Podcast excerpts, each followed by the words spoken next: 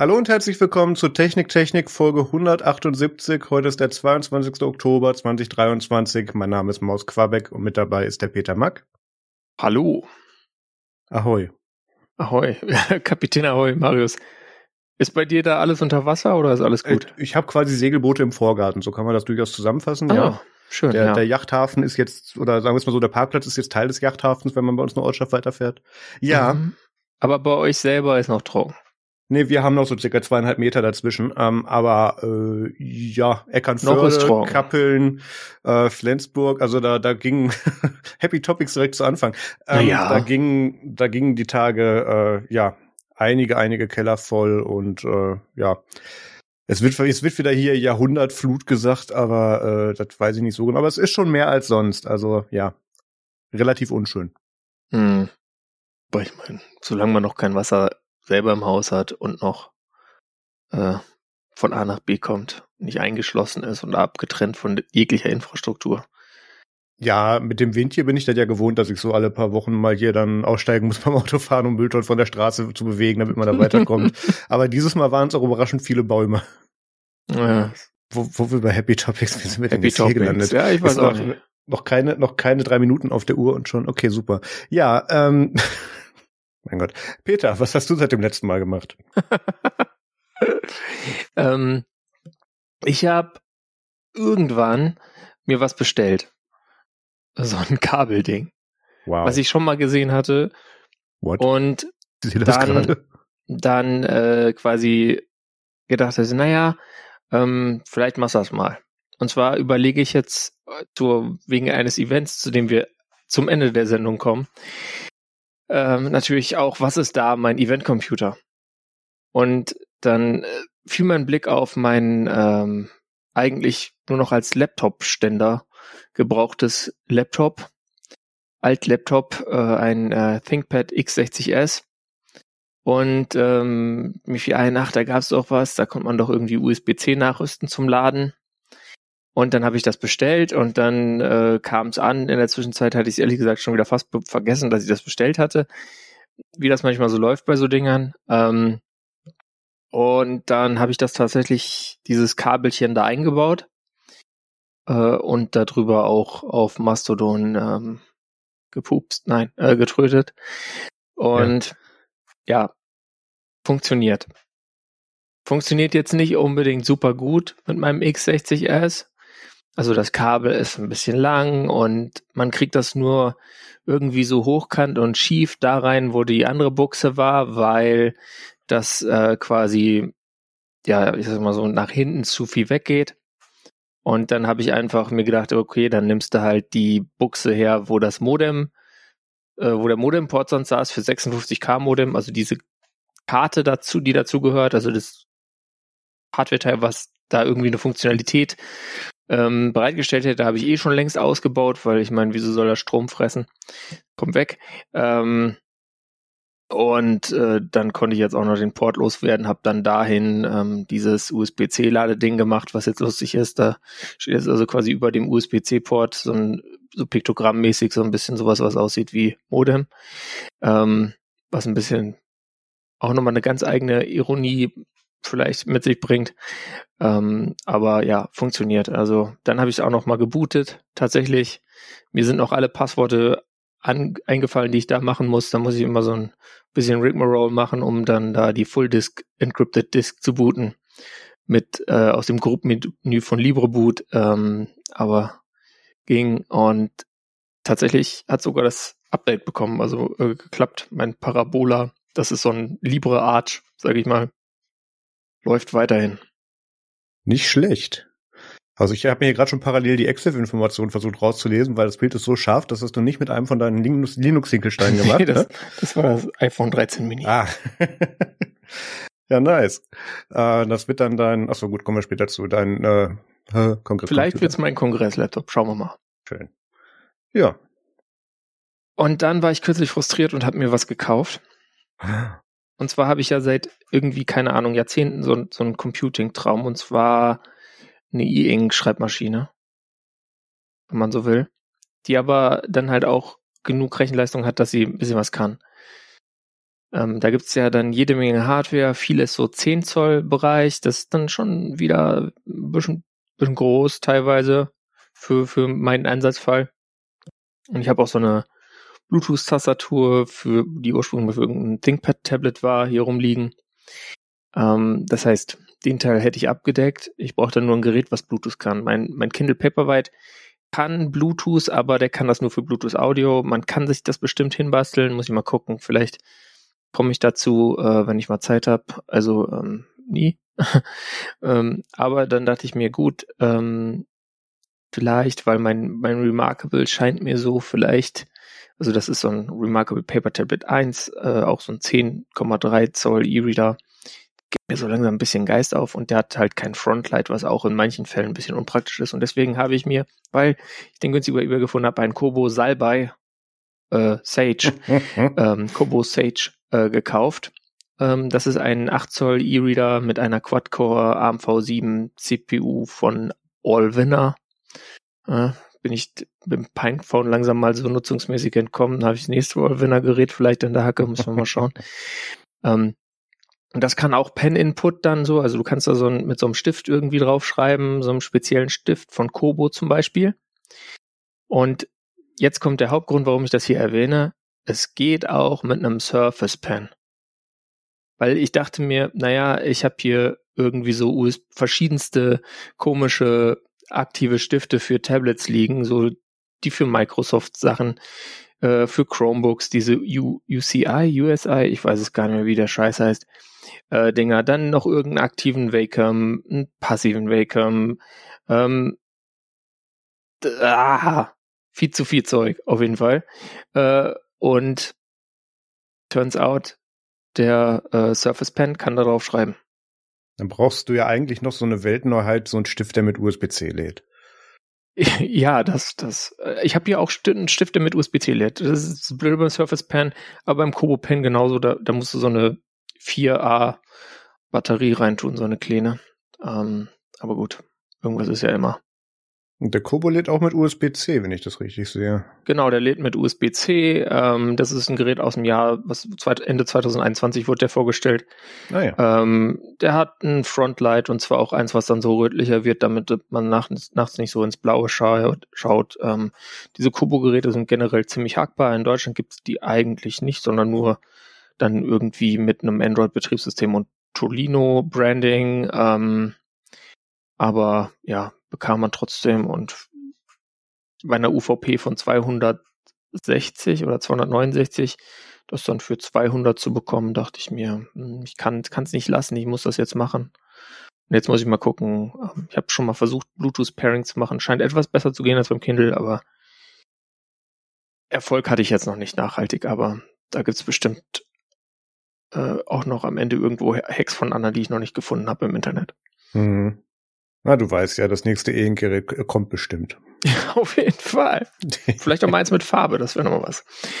Aber Marius, äh, du hast auch erfreuliche Neuigkeiten, also.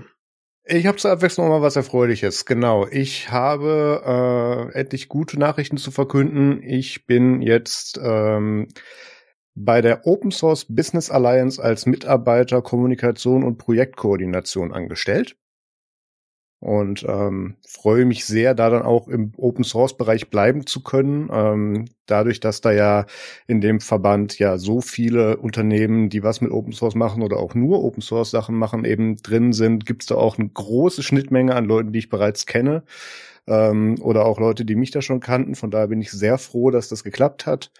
Ähm, da, da arbeite ich zum Beispiel mit der, mit der Lisa Reisch und mit der Miriam Seifert ähm, sehr viel zusammen, gerade was den Content-Bereich betrifft. Da freue ich mich sehr. Ähm, ja, und bin jetzt sehr happy, dann dort auch wieder zu sein in dem Metier. Ähm, wie habe ich es auf Telegram formuliert, als, als, als ich das verkündet hatte im Chat? Ähm, großartig Einfluss auf unseren Content wird das jetzt nicht haben, weil meine Meinung dazu hat sich jetzt nicht geändert. Nur ich habe jetzt einen Arbeitgeber, der das genauso sieht. Das war meine Zusammenfassung. Tata. Tata. Ja. Nee, sehr gut.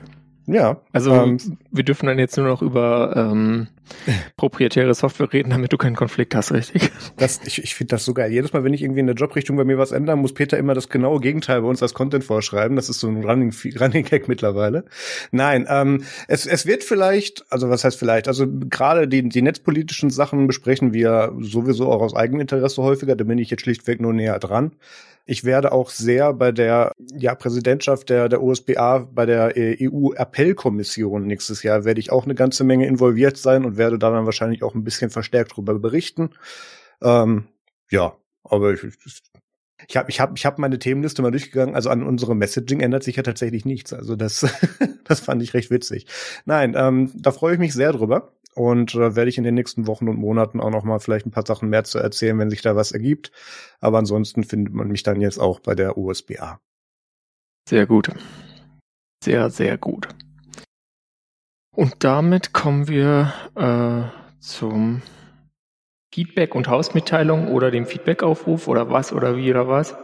Ähm, ja, Feedback und Hausmitteilung können wir erstmal machen. Ähm, wir haben, oder ich kann jetzt sagen, dass wir im Prinzip die, die, die, die Einsendungen für Fragen jetzt äh, fast schon wieder zumachen für unsere Folge gegen Weihnachten, weil wir da jetzt eine ganze Menge schon beisammen haben und das, das Doc wird auch immer länger.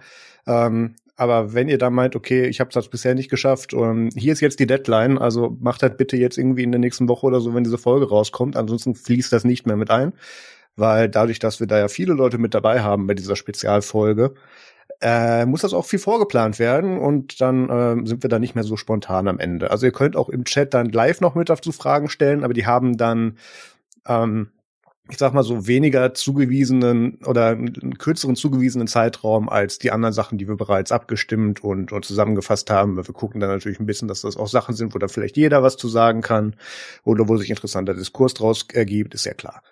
Ja, ähm, ansonsten, ähm, die Folge wird sehr wahrscheinlich am 1. Dezember äh, live gestreamt werden auf YouTube. Ähm, wir haben noch einen Ausweichtermin. Ob wir den brauchen, ist noch nicht 100% geklärt. Deswegen bleiben wir bis dahin beim 1. Dezember. Und äh, ja, werden dort mit dem Basszoom-Team, also Dirk Deimecke, Mario Hommel und auch äh, Pierre Goldenbogen von Nerd Media, ich von Nerd Media, Peter von allem, was mit Linux Phones zu tun hat und auch diesem Podcast wird da mit dabei sein. Und wir werden ein paar Gastauftritte auch noch mit dabei haben, zu dem will ich jetzt noch nicht zu viel spoilern. Es gibt ein paar Gewinnspiele. Also wenn ihr da irgendwie gerade in der Dezemberzeit sagt, oh, hänge ich jetzt mit der Verwandtschaft rum oder mache ich was, keine Ahnung, worauf ich Bock habe, dann kommt bitte zu uns und äh, schaut damit zu. Und diese Folge wird dann auch, Peter schüttelt den Kopf, nee, du musst da sein, das haben wir schon geklärt. Ähm, und ähm, werden dort dann äh, diese Folge live streamen. Da werden dann auch in einer geschnittenen Variante wahrscheinlich ein oder zwei Podcast-Folgen bei rauskommen. Die werden wir dann über die Weihnachtszeiten, über die äh, Feiertage dann auch noch ausspielen in den jeweiligen Feeds. Da ist die Verteilung noch nicht abschließend geklärt, aber das werden wir auch machen. Ja. Ähm, und das nächste, was jetzt ansteht, ist dies, das offizielle Announcement auf nerdzoom.de. Und wenn wir das haben, dann werden wir hier das dann auch im Event-Teil nochmal ankündigen. Genau. Aber das mal so der, Stand, der, der Stand bis hierhin. Wenn ihr noch Fragen habt, dann schickt die jetzt. So. Jetzt. Ja, ähm, ihr könnt uns tolle E-Mails schreiben an domian.techniktechnik.de. Wenn ihr nicht wisst, wie man das schreibt, das ist so wie Domain nur das I und das A vertauscht. Ähm, dann könnt ihr natürlich und bei jeder Folge auf techniktechnik.de einfach unter der Folge drunter kommentieren. Ihr könnt in den Chat kommen auf techniktechnik.de slash chat, Matrix oder Telegram. Und ihr könnt natürlich auch spenden. Genau, genau. Da, da muss ich jetzt dann nach den letzten Monaten von meinen nicht vorhandenen Ersparnissen gelebt, muss ich dann doch nochmal sagen, bitte unterstützt diesen Podcast, wenn ihr das könnt. Also keine Ahnung, wenn ihr denkt, kaufe ich mir jetzt für dreieinhalb Euro irgendwie einen Kaffee da bei, bei dieser amerikanischen Zuckermarke oder schmeiße ich da Geld für ein, dann gibt es bitte mir. Ähm, könnt ihr per Überweisung oder PayPal machen. Die Infos dazu sind alle in den Shownotes. Und ähm, das unterstützt natürlich auch die Erstellung und das Hosting und so weiter von den ganzen Formaten und Sachen, die wir hier tun. Das macht auch dann mindestens genauso wach wie so ein Kaffee. Augenzwinkern. Uh, wie viele Singleboard-Computer haben wir dieses Mal? Warte. Nee, heute nicht. heute haben wir einen, aber der ist ein Thema. ja, also, ähm, please give me your money, all of it. So, weiter im Text. Follow-up! Follow-up, genau. Ähm, Ah, Happy News. Die, oh, da haben wir uns echt nicht drüber Gedanken gemacht, weil der, ach, vielleicht schon. Die, die, die Themenzusammenstellung von ein Tagen war, war interessant. Happy News, ja. Ubuntu 23.10 kam raus. Da haben wir jetzt noch kein Review zu, in Anführungszeichen, weil dazwischen so viel passiert ist und da so viele Stolpersteine dabei waren. Ähm, Ubuntu 23.10 kam plötzlich raus. Und dann wurde also, ganz überraschend, ja, nein, es, es kam Gott, raus, aber. Es war Oktober und ein Ubuntu Release kam. Dachten sie, oh scheiße, guck mal auf die Uhr, jetzt. Nobody nein. could have known. Keiner, genau, nein. Wurde auch nicht seit dem letzten Release-Cycle darauf hingearbeitet, wie seit, pff, ja, wie schon in vielen Jahren. Nein, aber was dieses Mal anders war, ist, dass, ähm, und das kam so offiziell bisher noch nicht vor, ähm, dass das Release ISO ähm, direkt wieder gepult wurde. Ähm, da sich im Installer äh, so Hate Speech eingeschlichen hatte, ähm, ich, ich habe es gar nicht mehr komplett auf, äh, vor Augen, aber ich glaube, es war irgendwie ähm, ich in glaube, der ukrainischen Variante. Genau, genau. Ähm, ja, das. Warum genau. nur? Hm. Ja, komisch. Und ich wollte einfach mal so ein bisschen Background geben, wie das passieren kann, gerade beim Ubuntu-Projekt, weil ich da so auch so ein bisschen Erfahrung mit zu habe. Ähm, also Du kannst im Prinzip, wenn du einen Launchpad-Account hast, ähm, das ist ja Canonicals ähm, Code-Distributions- und Versionierungsplattform, wo dann auch die ganzen Build-Farms mit dran sind und verschiedene Build-Targets und Projekt- und Code-Hosting. Also im Prinzip, äh, Canonical hat das gebaut, bevor es GitHub gab. Ähm, und nutzt das auch. Mittlerweile tun sie eine ganze Menge nach GitHub drüben mirrorn, aber die ganze Logik fällt, äh, ist am Ende immer noch bei Launchpad. Und jeder, der einen Launchpad-Account hat, und äh, den kannst du dir ohne weiteres einrichten, kann diesen ganzen lokalen Projekten oder auch Softwareprojekten beitreten und sich da dann eben bei den Mailinglisten beteiligen, den Code anschauen, äh, dazu beitragen. Ähm, was war denn da nochmal das? Ah genau, Bazaar ist da, also BZR ist das Versionierungstool in dem Fall. Also mit Git kann man das teilweise mittlerweile auch oder wieder. Ist egal, ist egal. Der Punkt ist, du kannst ein, als eine der weiteren Sachen, die du mit dem Account machen kannst, eben auch Übersetzungen beisteuern. Ähm, da werden dann in dem Quellcode selber eben dann im Frontend-Bereich oder wo auch immer später eben Human Readable Text angezeigt werden soll, bestimmte Verweise gesetzt. Und die Plattform kann dann später so auf, also Launchpad kann dann hingehen und sagen, wir machen jetzt hier aus den Platzhaltern für die jeweiligen Sprachen eben übersetzbare Strings rein damit du dann da deine Sachen einfach, ja, deine, deine Übersetzungen dort einfließen lassen kannst. Und am Ende kann man dann sagen, okay, in welcher, in welcher Sprache hätten wir jetzt gerne das, das Bild dieser Software? Und dann fällt das da raus. Das funktioniert im Prinzip so, du hast da entweder bereits einen Rang oder irgendwie Karma-Punkte, hieß das früher mal bei Canonical im, auf Launchpad, wo du dann automatisch mit deinen Übersetzungen, die du da hinzufügst, bereits approved wirst oder wenn du Projektmaintainer bist oder ganz oben Admin davon eben, dann, dann hast du da sowieso erstmal Narrenfreiheit. Ähm, aber in der Regel ist es so, wenn du jetzt einfach zu irgendeinem Projekt dazukommst, wie zum, haben wir damals auch beim Magic Device Tool gemacht, du äh, meldest dich bei Launchpad an, trittst dem Magic Device Tool Projekt bei und ähm, kannst dann über den Translations Tab gucken, was ist denn gerade offen, was ist vielleicht noch nicht übersetzt, wo dann der Fallback automatisch Englisch wäre und dann kannst du die eben eine Sprache aussuchen, in der es bereits übersetzt wurde, die du verstehen kannst und dann eine Sprache, die du es eventuell übersetzen möchtest oder deine eigene Sprache. So, und dann machst du da eben dein, ja, dann, dann übersetzt du da eben Wort für Wort bei manchen Sachen. Du kriegst in vielen Fällen auch noch Kontext mit dazu, ähm, wie etwas gemeint ist oder wo es angezeigt wird. Daraus tut sich ja das Wording an bestimmten Bereichen dann auch wieder ändern. Deswegen, da gibt man dann Kontext. Und dann wird das submitted. Und dann landete das im Magic Device Tool Bereich bei mir oder bei einem von unseren Projektcontributors damals, die viel mit den Translations gemacht haben. Und die approven das dann. Aber nicht für jede Sprache hast du in jedem Projekt und in jedem Code-Projekt auch einen oder überhaupt Leute, die alle Sprachen sprechen. Das heißt, da wird häufig dann Sachen oder translated äh, Strings werden dann einfach übernommen, ohne großartig oder automatisiert zu, gegenzuprüfen. Und hier hatten wir offensichtlich das Beispiel, dass ukrainische bzw. russische Sprache da dann gegen Ende des Releases nicht nochmal geprüft wurden und dann einfach so beim Bauen des finalen ISOs, was dann auch auf der Webseite zum Runterladen angeboten wurde, dann diese äh, übersetzten Strings mit, da, mit dabei waren. Und da muss man sich jetzt die Frage gefallen lassen, das tun sie auch, ob man da nicht so ein bisschen am Tooling was ändern sollte. Was gerade Automatisierung in Zeiten von DeepL bis, bis zu ChatGPT sollte doch zumindest das Identifizieren, noch nicht mal das automatisierte Eingreifen, doch in irgendeiner Form möglich sein. Und da sind sie auch dran. Aber dieses Mal ist das noch passiert. Ähm, also da, da gab es dann auch ähm, auf Mastodon die geilsten Takes, die ich je gelesen habe, mit O Canonical zeigt jetzt hier ihre wahren Farben, wo du wirklich dir an den Kopf langen musstest. Ähm, das letzte Mal, dass ein Canonical-Mitarbeiter das ISO in der Sprache überhaupt gebootet hat, kannst du wahrscheinlich schon eine lange, lange Zeit zurückrechnen. Also es, es wurde sehr schnell sehr absurd.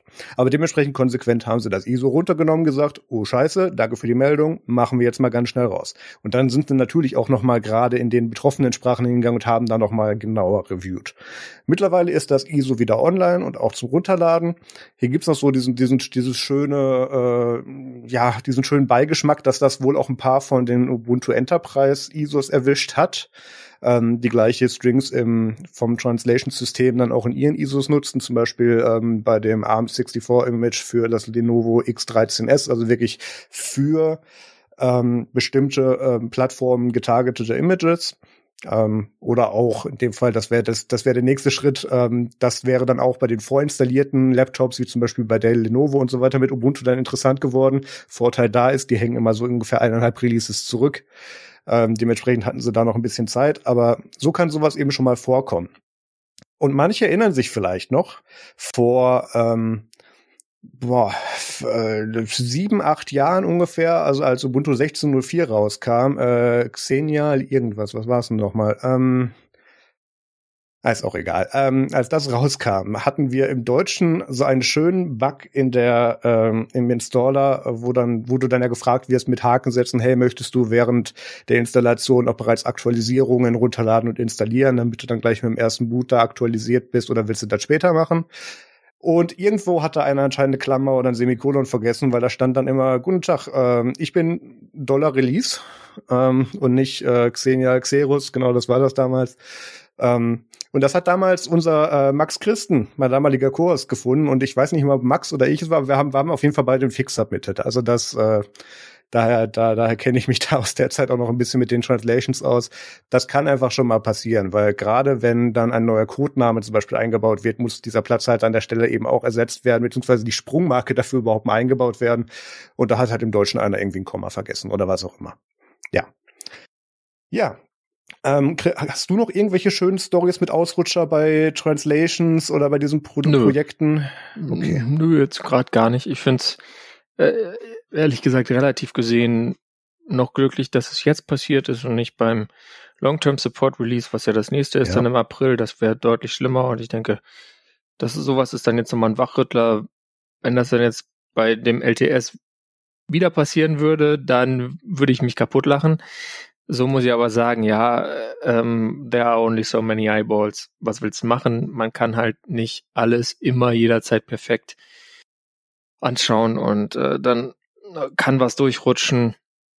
Gerade wenn du da länger keine irgendwie, dass du einfach solche Attacken nicht hattest. Ich meine, jetzt beim nächsten Mal äh, wäre es dann schon echt peinlich, aber so muss ich sagen, kann passieren, ist eh nur ein kleines Release, äh, weil es, ich weiß nicht, die haben ja immer nur einen Bruchteil der, der Installationen, die nicht LTS-Releases von Ubuntu.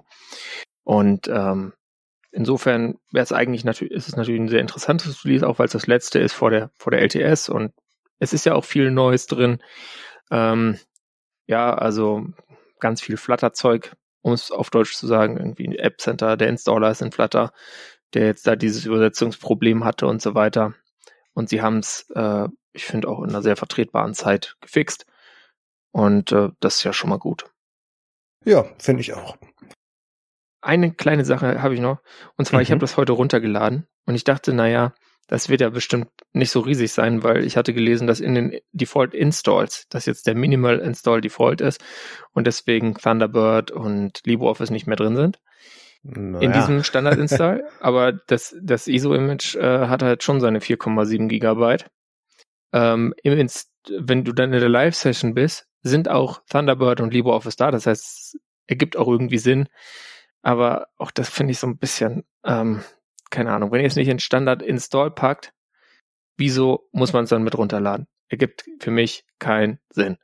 Das kann ich dir erklären. Ähm, das ist das, da halte ich mir immer gern die Ohren zu, das ist so historisch gewachsen ähm, und liegt daran, mhm. dass du zwar das ISO standardmäßig so ausgeliefert kriegst im Standard und da ist dann, wird dir als Standard dann die Minimalinstallation vorgeschlagen, aber nichtsdestotrotz, mhm. dadurch, wie sich gerade Debian damals eben mit hier CD oder Release-Server, wo die Applications später nachgepult wurden, das alles noch aus Zeiten ist, wo das konzipiert wurde, wo du eben nicht von einer funktionalen Internetverbindung ausgehen konntest, sondern lokal eine CD eingelegt hast oder wenn du Glück hattest, einen lokalen FTP-Server hattest, auf dem das rumlag, muss es auf der Disk immer mit dabei sein. Mhm. Das sind auch noch die Prinzipien, aus denen diese ISOs gebaut wurden und werden. Ja. Trotzdem, also 4,7 Gigabyte ist schon relativ gesehen groß. Also so ein Debian Install ist oft, ja, je nachdem, was du da nimmst, ist es immer ganz schwierig einzuschätzen. Das, da gibt so ein ja. DVD-Image mit 3,7 Gigabyte, was weiß ich, was da alles drin ist. So ein Fedora ist bei 3, da ist, glaube ich, auch schon LibreOffice und vielleicht ein Thunderbird dabei. Ähm, aber gut, ähm, finde ich einfach so ein bisschen unlogisch, wenn du sagst, wir ändern den Standard, dass du dann diese Software auch noch mit drin hast, wenn du sie problemlos auch nachladen könntest, technisch. Aber wurscht die, äh, das ist wirklich meiner Nitpick und äh, ich weiß nicht, ich habe sonst jetzt nicht viel Schlechtes über das Release gehört. Weißt du, wo das sehr viel mehr relevanter oder akuter ist als im Desktop-Bereich? Im Server.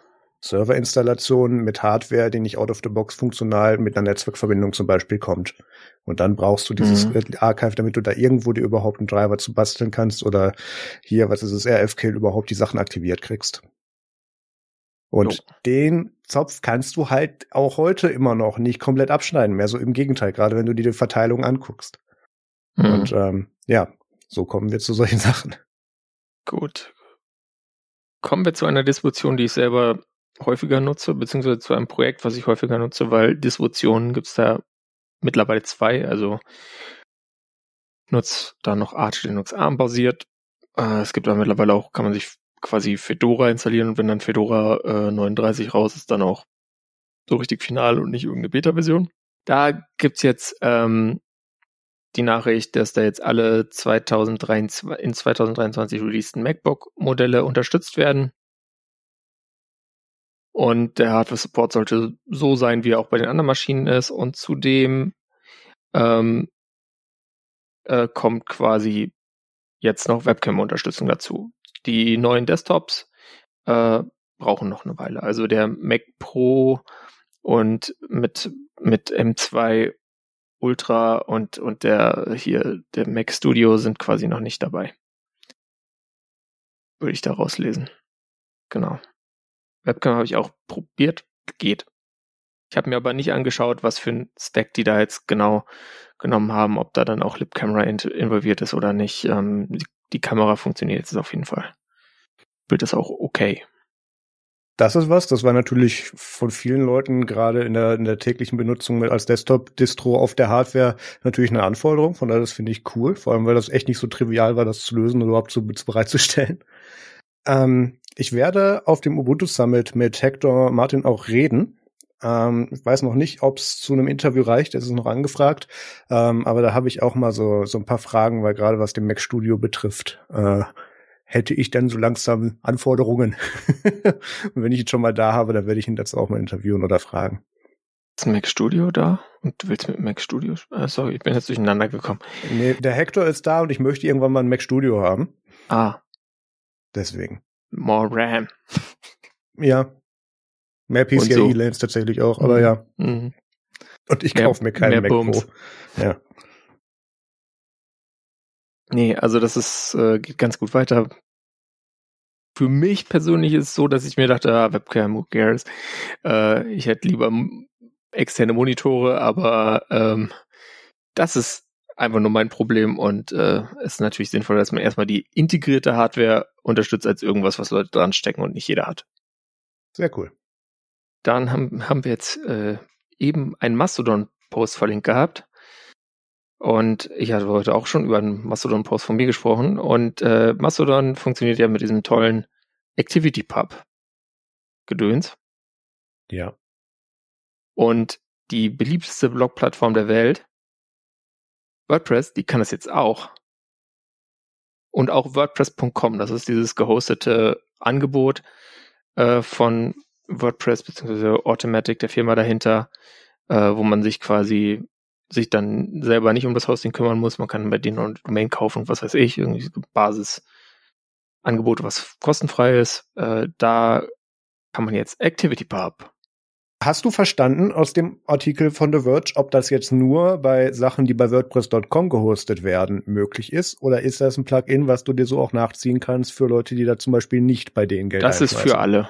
Das, das ist für kannst alle. du kannst du auch bei dir selber auf deinem WordPress-Blog äh, installieren und dann ist er quasi auch ein ähm, Activity Pub Citizen und Leute können dem irgendwie, wenn sie ihn in Mastodon finden, folgen.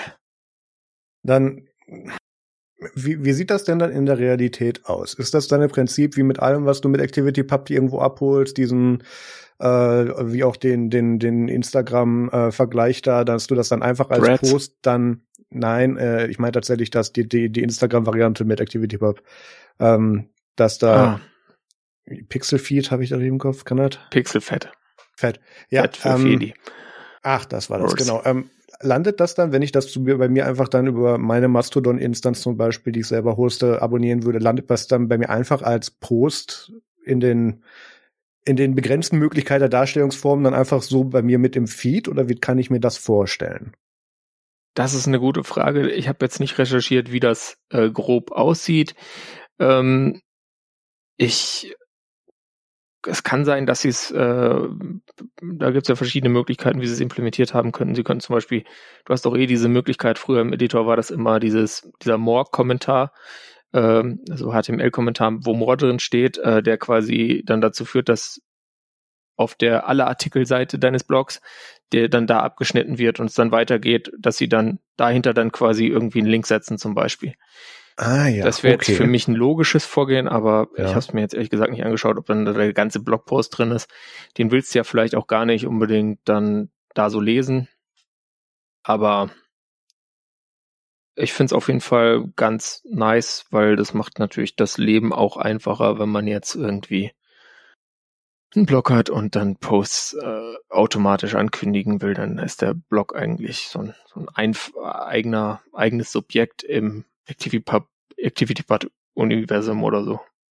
Okay, das muss ich mir dann auf jeden Fall mal anschauen, weil wenn das jetzt nur so RSS-Feed-Style, hier ist Text und was wir da irgendwie noch so an Bild mit rein, rein ähm, drücken konnten und hier ist das dann in deinem Feed, ähm, das würde viele Sachen an, an auch für Blogs, die, die ich betreibe, zum Beispiel an visuellen Inhalten halt gar nicht abdecken oder teilweise dann auch das Layouting nicht und ähm, auch wenn das gerade mhm. auf der mhm. Plattform eh verpönt ist, aber auch nicht die Werbeanzeigen.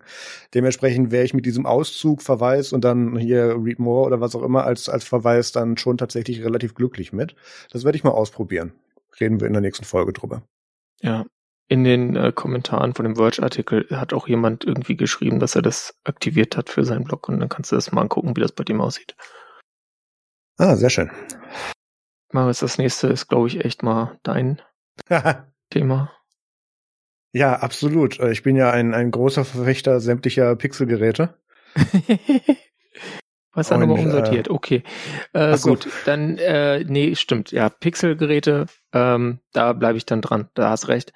Ähm, ich hatte da, glaube ich, mehr von, von uns beiden so gesehen. Äh, Google hat neue Pixelgeräte vorgestellt. Es ist mal wieder Herbst. Es war eigentlich schon im Sommer oder vor zwei Jahren bekannt, was gefühlt wird, schon alles geleakt.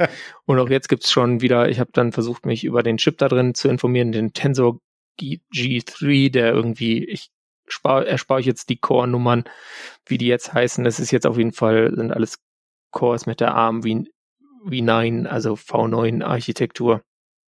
Und äh, vor allem natürlich äh, mehr Custom Google AI-Zeug drin. Ähm, da gibt's jetzt dann schon wieder Leaks, was, was der nächste Chip denn kann. Also das ist, ist halt immer amazing, was da alles rauskommt. Ja. Ähm, sie werden äh, aber jetzt für dieses Gerät tatsächlich sieben Jahre Ersatzteile wollen sie anbieten und äh, den auch sieben Jahre lang mit Software-Updates unterstützen die Geräte, also das Pixel 8 und das Pixel 8 Pro.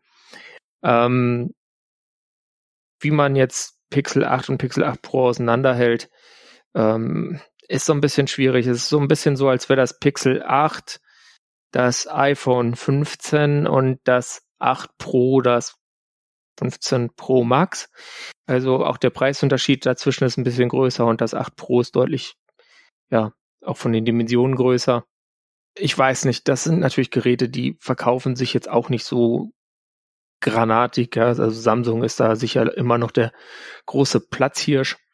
Ähm, aber insgesamt ähm, ganz interessant. Die, ich finde die dies Jahr etwas gefälliger. Die haben das Design weiter abgerundet und dafür gesorgt, dass hinten diese Kameraleiste, die beim Pixel 6 fand ich die dann doch auch, wenn ich hatte so ein Gerät ja mal länger, fand ich sie schon visuell störend. Die, die ist jetzt, das ist alles ein bisschen gefälliger geworden. Ähm, das Kameraregal. das Kameraregal da alle nebeneinander. Ähm, und ich sehe halt immer noch Daft Punk vor mir, wenn ich mir jetzt gerade diese Produktbilder angucke. Also ja, es, das ist schon äh, ist schon ein bisschen speziell, sage ich mal. Aber ähm, glaube ich, aufgrund dieses Supports, zu dem sich Google hier committed hat, äh, gibt es natürlich Leute, die sagen, ja, was, Google glaube ich gar nichts mehr. Die haben auch diesen, äh, wie ist das, Pixel Pass, ja. nachdem er nach knapp zwei Jahren eingestellt. Also ähm, das stimmt natürlich, dieser äh, Haken hängt halt dran, dadurch, dass Google oft Sachen einstellt, äh, ist das natürlich so ein Thema, was welches Gerät genau kann. Und da sind natürlich dann auch viele Software-Features, die es dann irgendwie nur auf dem 8 Pro gibt. Ähm, oder Features, wo, von denen ich sagen würde, dass es Software-Features sind, so, so Kamera-Zeug. Ähm, könnt ihr euch ganz gut im verlinkten Blogartikel durchlesen. Ähm, und was sonst halt jetzt noch ganz nice ist, was jetzt dann noch so im Nachhinein rauskam, ist, dass diese Pixelgeräte, die ersten Pixelgeräte sind, äh, die von der Hardware her, also von der Software her wohl noch nicht, ähm, USB-C Video Output unterstützen. Das heißt, äh, wenn ihr irgendwie diese bescheuerte Idee habt, ihr würdet doch gern ein Gerät für alles nutzen und Convergence und lalala oder äh, wenigstens im äh, Hotel äh, quasi einfach das Telefon an USB-C auf HDMI-Adapter schließen und dann da euer eigenen Scheiß von eurem Gerät, was ihr eh dabei habt, gucken, also nur ein kleines Kabelchen mitnehmen, dann äh, geht da jetzt mal was. Aber lustigerweise nicht offiziell, weiß ich. Das, das genau. ist äh, irgendwie auch wieder ein Fail, aber gut. Braucht ihr äh, Root für, damit das richtig tut. Genau, ein Magisk-Modul. Das ist irgend so ein ja. Gedöns da. Ja, es ist, ja, ja. Ähm, okay, ähm, die Versprechen von Google, da jetzt sieben Jahre Software-Support ranzuhängen, ist interessant, das nimmt man mal so mit. Ähm, ich, ich gehöre gerade bei Google dann auch eher zu den äh, Leuten, die eher skeptisch darauf reagieren, wenn die eine Langzeitankündigung machen. Weil in sieben Jahren weißt du nicht, ob die noch Android, äh, gut, Android wahrscheinlich schon oder damit Fußjahr drunter oder was auch immer überhaupt machen. Aber die Wahrscheinlichkeit, dass da ein großer Teil von wieder eingestellt ist, auch die Software dahinter, bis, bis dahin in den sieben Jahren, die ist schon relativ hoch. Ähm, auch, dass du in sieben Jahren dann noch dieses Gerät überhaupt fahren möchtest, ist natürlich auch relativ unwahrscheinlich. Ähm, ja, es ich weiß es hängt nicht. davon ab, ne? Hm? Also es sieht momentan schon so ein bisschen so aus, als würde man an verschiedenen Punkten so langsam mal so richtig gegen die Hardware-Barriere, die an Moore's Law dranhängt, äh, laufen. Von daher schauen wir mal. Aber ja, ja ähm, aber auch wenn es dann eure Oma ist, die in acht Jahren dann dieses Ding noch äh, oder in sieben Jahren noch das betreibt, dann ähm, wäre es ja schon toll, wenn die auch noch Software-Updates bekommt. Man muss es ja nicht selber so lang nutzen. Das ist richtig. Ähm, Gerade der, der, der Second-Hand-Markt in dem Bereich ist dann natürlich so ab vier, fünf Jahren Gerätlebensdauer ähm, dann nochmal interessant, weil da tut sich natürlich dann noch einiges am Preis. Von daher ist es dann ja, ach, das, also hm, andersrum. Wenn das Firmen wie Fairphone und so weiter immer ankündigen, dann finden wir das ja immer toll. Mein Problem ist schlichtweg, dass, dass ich nicht mal ein Google-Projekt irgendwie aufzählen kann, was jetzt irgendwie aus der letzten Zeit ist und nach schon sieben Jahre alt wurde und noch nicht wieder eingestellt wurde. Dementsprechend bin ich da skeptisch. Ähm, gerade weil, weil Google ja auch in dieser speziellen Situation ist, zwar so mit ihren Pixelgeräten so ein bisschen die, die Software vorzuleben, von der sie sich wünschen, dass die anderen, in dem Fall hauptsächlich Samsung, das da bitte auch in ihre Produkte integrieren, aber gleichzeitig können sie die preislich nicht so attraktiv machen, dass die Leute dann nicht mehr hingehen, um Samsung kaufen, weil dann äh, haben sie mit ihren, mit ihren Hardware-Partnern dann da auch ein Problem. Ja, ähm, wenn, und äh, gut, das, das können wir, beziehungsweise Apple unterstellen wir das ja auch, das wird eine, so bestimmt auch äh, zu einem großen Teil äh, ja, Lobbying-Gründe haben, wo sie sagen können, wir, wir sind jetzt hier schon mal mit unserem äh, ja, Softwareversprechen und äh, dem Anbieten von Ersatzteilen sind wir jetzt eurer Gesetzgebung bereits schon, schon voraus. Ähm, reguliert uns da doch bitte erstmal noch nicht oder ein bisschen später oder wir machen das ja schon. Ähm, Gummipunkte in Versprechen sind ja relativ günstig. Mhm. So. Ja. Da sind wir im Prinzip auch schon direkt beim nächsten. Der iFixit Report zum iPhone 15 ist draußen. Yay. Und der, der ist sehr lang.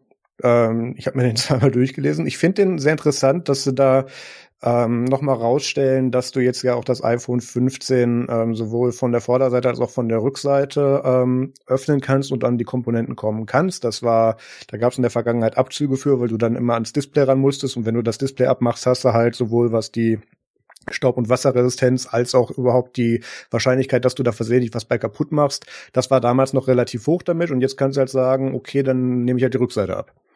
Die kostet dann etwas weniger, immerhin. Ja, und auch die Rückseitenreparatur, die offizielle über Apple, ist ja parallel dann auch entsprechend günstiger geworden. Das ist korrekt, ja. Ähm, auch ist es schön, dass sie dort den, den USB-C-Port nicht wie anfangs gerumort ähm, fest an das, an Board geklöppelt haben, sondern dass der tatsächlich relativ, also der, der ist austauschbar, der ist, der ist eine eigene Komponente mit einem Miniboard. Ähm, und der ist wohl auch so von der Logik her austauschbar, dass sie da nicht, wie sie das früher mal und auch teilweise immer noch bei den Displays machen, ähm, Seriennummern oder Motherboard gebunden. Das heißt, den kannst du, wenn du es irgendwann mal hinkriegst, das Kabel oder das Handy am Kabel so vom Tisch zu ziehen, dass der Port raus muss. Ähm, das kannst du dann tun, ohne dann ein komplett neues Motherboard kaufen zu müssen. Also in Anführungszeichen Modularität haben wir jetzt hier auch. Dann gab es aber irgendwo auch noch Ab Abzüge in der B-Note, ähm, weil es wohl doch noch an ein paar Stellen Softwarebindung gibt. Peter, hast du die gesehen? Ja, es gibt äh, bei verschiedenen Teilen, ähm, ich glaube, es waren unter anderem die Displays sogar, ähm, mhm. Steuerung F. Leider okay. wieder vergessen hier. Äh, es gibt auf jeden Fall DRM-Teilekopplung, die ähm, hier Probleme macht.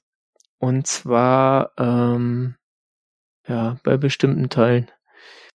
Gute Frage. Ähm, da, da haben sie also quasi, sie haben zwei iPhones genommen und ähm, zwischen zwei iPhone Pro Max einfach mal das Display getauscht zum Beispiel.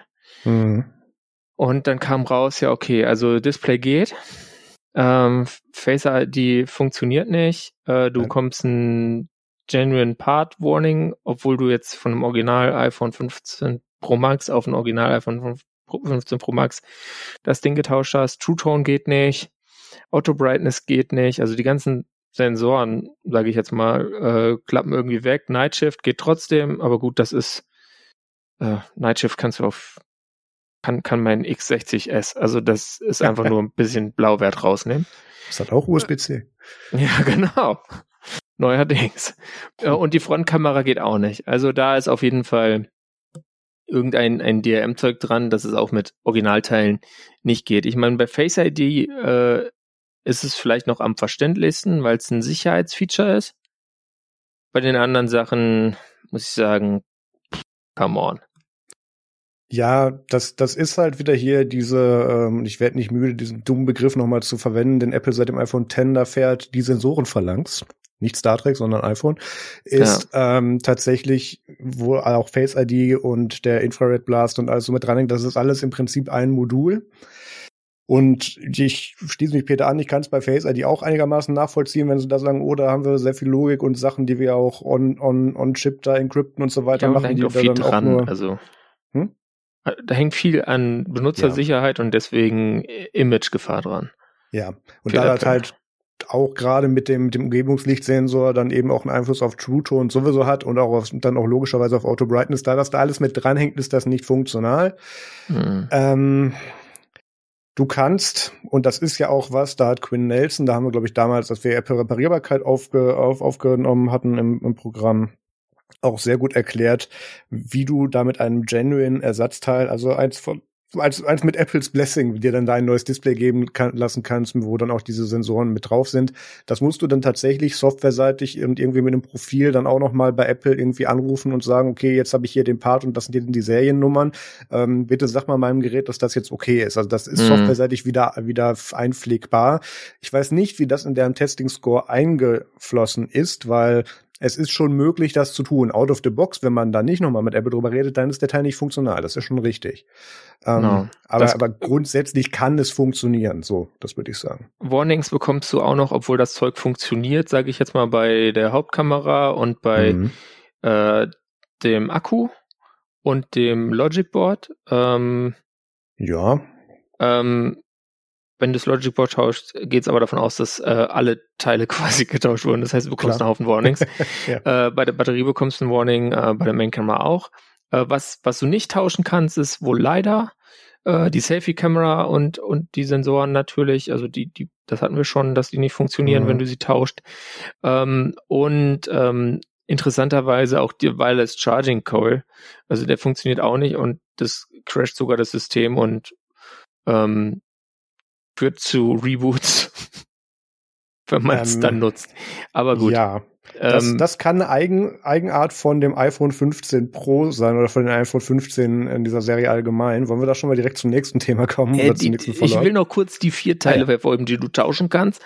Wenn du ja. Originalteile jetzt hier hin und her wechselst. Earpiece-Speaker geht, ja, also der ist zu simpel, um DRM-Dongling zu haben. Main Speaker genauso. Taptic Engine und ähm, was von Marius schon erwähnt wurde, das USB-C Assembly, ähm, das kannst du auch quasi, da geht nichts kaputt. Ja.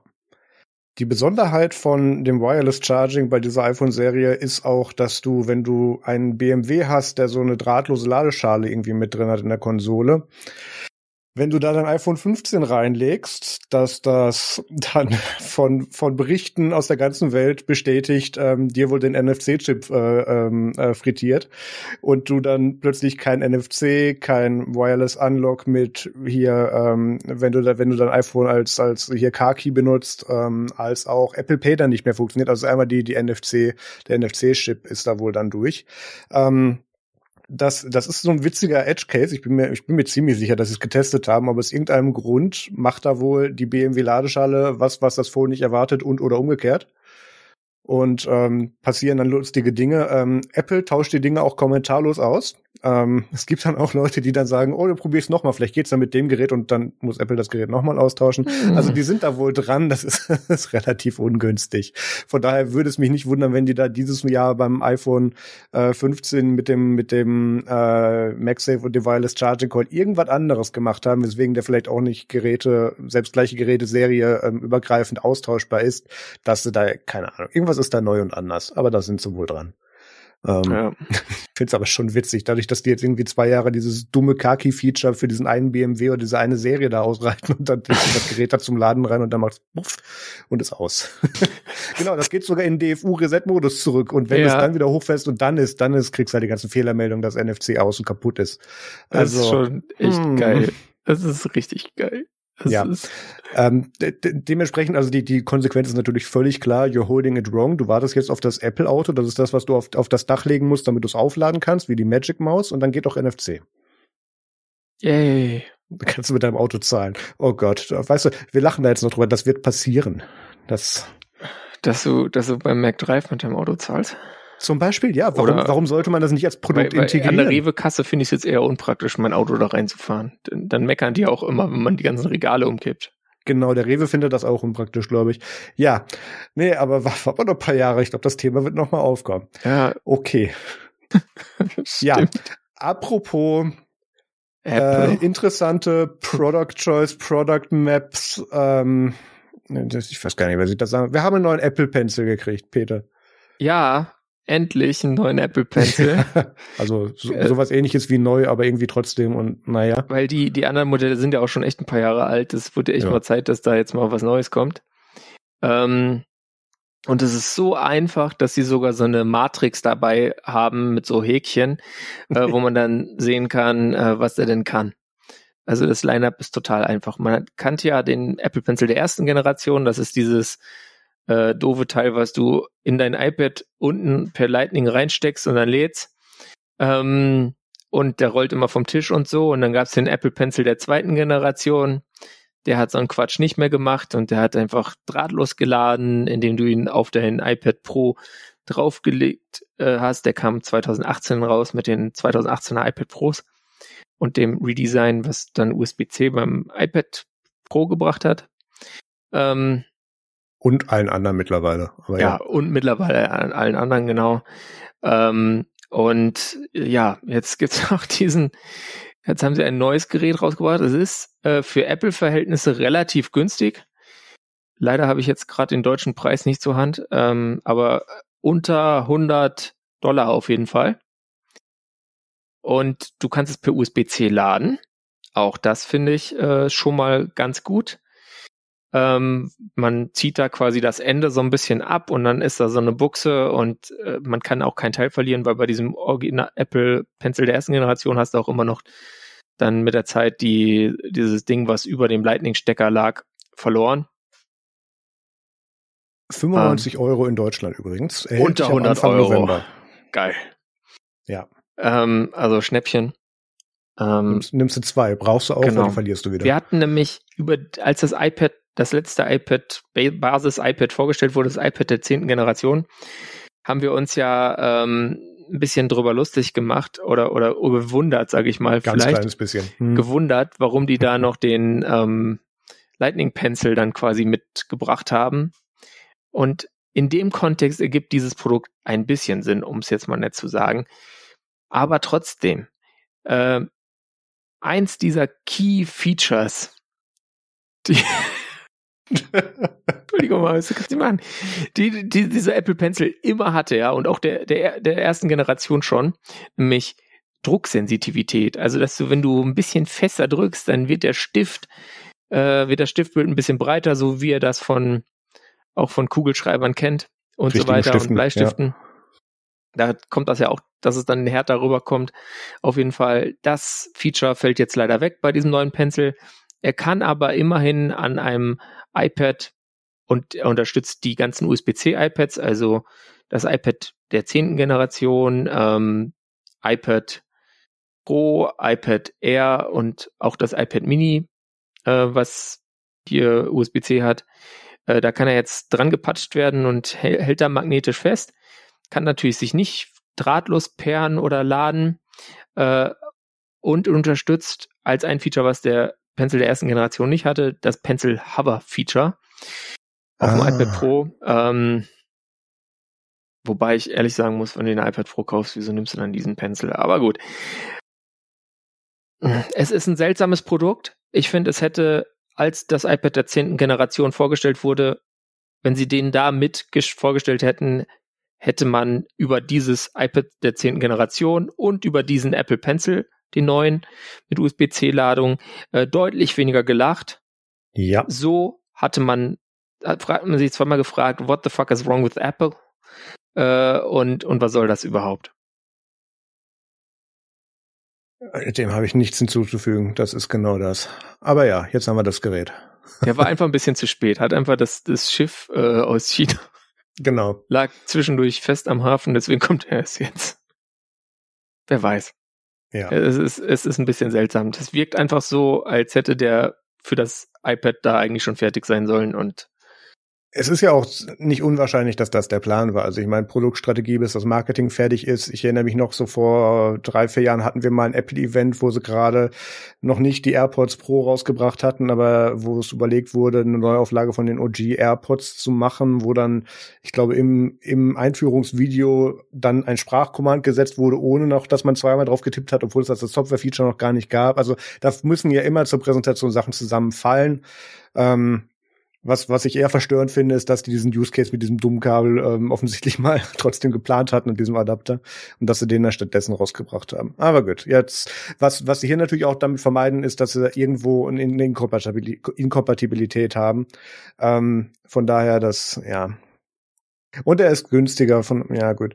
Ich weiß nicht, ähm, für Leute, die damit tatsächlich Note-Taking machen, die brauchen ja nicht zwingend hier Druckauflage und Wickelmesser und so weiter, wenn sie damit wirklich nur einfach was runterschreiben.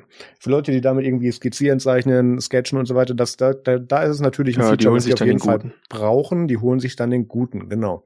Ähm, was ich mich jetzt frage, ist, ob wir jetzt mal nach äh, vier oder fünf Jahren mal wieder ein Educational iPad kriegen, wo das wahrscheinlich auch dann eine First-Party-Komponente ist, die man dazulegen, in Anführungszeichen, oder dazu konfigurieren würde, anstatt dass man das mhm. wieder bei Logitech ablädt. Also vielleicht sehen wir da, und da, es gab ja viele iPad-Rumors in den letzten Wochen, und dann gab es den Stift. Ja, ähm, es gibt auch kein sehen, Event für diesen Herbst, kein zweites. Genau. Genau. Ähm, also vielleicht sehen wir ja mal wieder ein, ein hier, was weiß ich, zwei, zwei, 57, äh, 275 Euro iPad oder sowas in der Art für den Educational-Markt.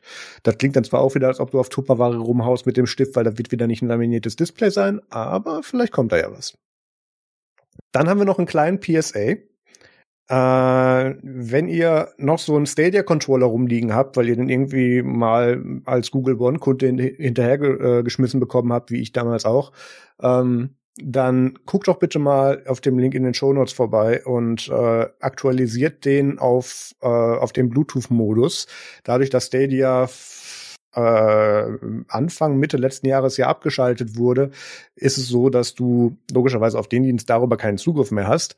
Aber ansonsten kannst du das Gerät nur per Kabelverbindung nutzen. Aber du kannst über, über einen Standard Chrome oder Chromium, ich habe es tatsächlich getestet, weil ich habe meinen Stadia Controller letzte oder vorletzte Woche verka äh, verkauft, ähm, kannst du den anschließen und kannst eine neue Firmware flashen und die enabled dann den Bluetooth-Modus und dann ist der auch für ganz viele andere Yay. Sachen eben drahtlos nutzbar. Und das ist ein guter Controller, den, den mag ich schon. Ich habe halt nur einen besseren, deswegen habe ich nicht behalten. Aber ähm, der ist, der ist auf jeden Fall nicht zum Wegschmeißen. Deswegen, der war auch auf eBay instant weg. Also das sind nette Geräte. Nee, sieht auch ganz gut aus vom Layout. Ja, Layout Haptik, der, der, der wurde hochgelobt. Der Dienst war halt scheiße. So, ja. aber ähm, der Controller, und das ist ja auch schön, dass der nicht weggeschmissen werden muss. Und dadurch, dass Google so viele von denen unter, unter die Leute geschmissen hat oder die paar Leute, die dafür äh, tatsächlich Geld ausgegeben haben, können den jetzt weiter nutzen. Mhm. Und müssen sich da nicht per Kabel irgendwie dranhängen. Schön ist es. Ja, und dann noch ein PSA für alle Leute, die ARM-Aktien haben. ähm, Peter, hörst du unseren Podcast eigentlich selber, oder? Nein. Also.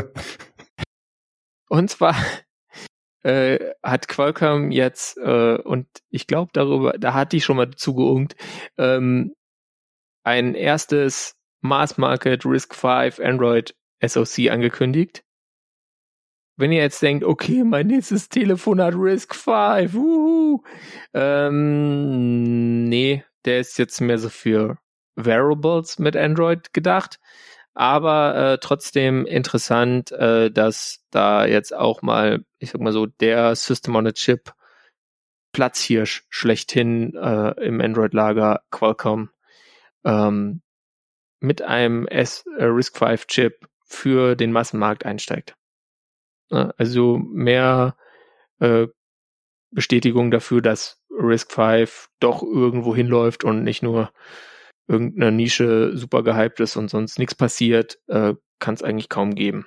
Kontext ist natürlich auch, dass die in einem kleinen Lizenzkostenstreit mit ARM sind und vielleicht da auch nochmal zeigen wollen, Leute, wir können auch anders.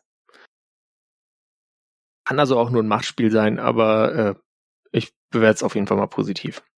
Gut, dann kommen wir jetzt zum Technik, Technik, Bastelspaß! Ja. Und da hat ähm, Peter mir so ein Kickstarter-Gedöns reingepastet ja. und ich verstehe es nicht. Das ist was zum Basteln für Leute, die nicht ja. basteln können und viel Geld ah. haben. Okay, ähm, da bin ich ähm, wenigstens die, ja fast die Zielgruppe, aber okay. Und alte Kameras rumliegen haben, so welche, die die Film gefressen haben. Hm. Und zwar so 35 Millimeter Film, also diesen, diesen Standardfilm, den ihr vielleicht hattet, wenn ihr auch Kinder der 90er Jahre seid, also in den 90ern Kind wart, nicht in den 90ern geboren habt, seid, weil wenn ihr Ende der 90er geboren seid, dann seid ihr schon mit Digitalkameras groß geworden, la la la la la. Ähm, wie auch immer. Ähm, jedenfalls ist das, die, die Idee dahinter ist, das sieht so aus wie so eine Filmrolle, eine Filmdose und da dran halt so ein bisschen abgerollter Film. Da drauf ist dann ein Sensor und das kann man quasi dann in diese Kompaktkamera reintun Deckel drauf und äh, zack, fertig, hast du äh, ein Film. Äh, nee, Quatsch, du hast eine Digitalkamera statt einer Analogkamera. Ähm, für mich ist das ein Produkt, ganz im Ernst, da habe ich schon so oft drüber nachgedacht, wann macht das mal jemand und deswegen habe ich das jetzt hier reingepackt.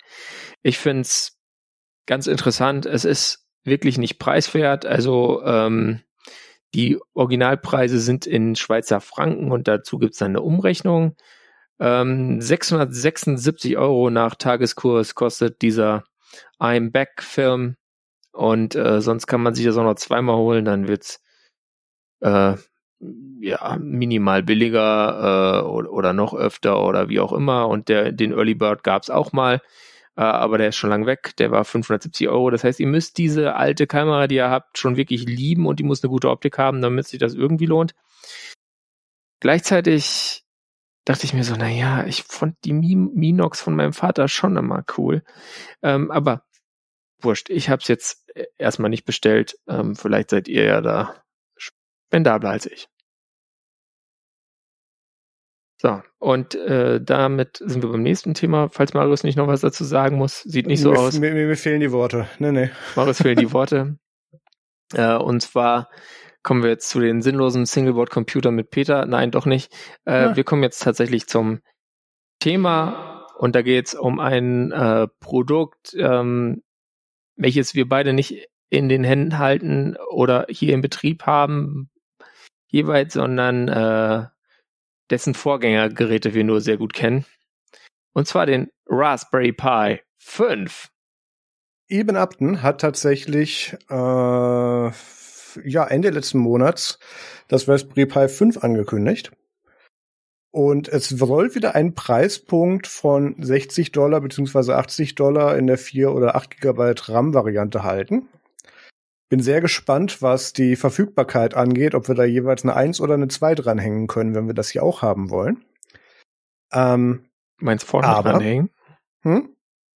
Vorne dran oder hinten dran? Ja, ja ne, ich hoffe vorne.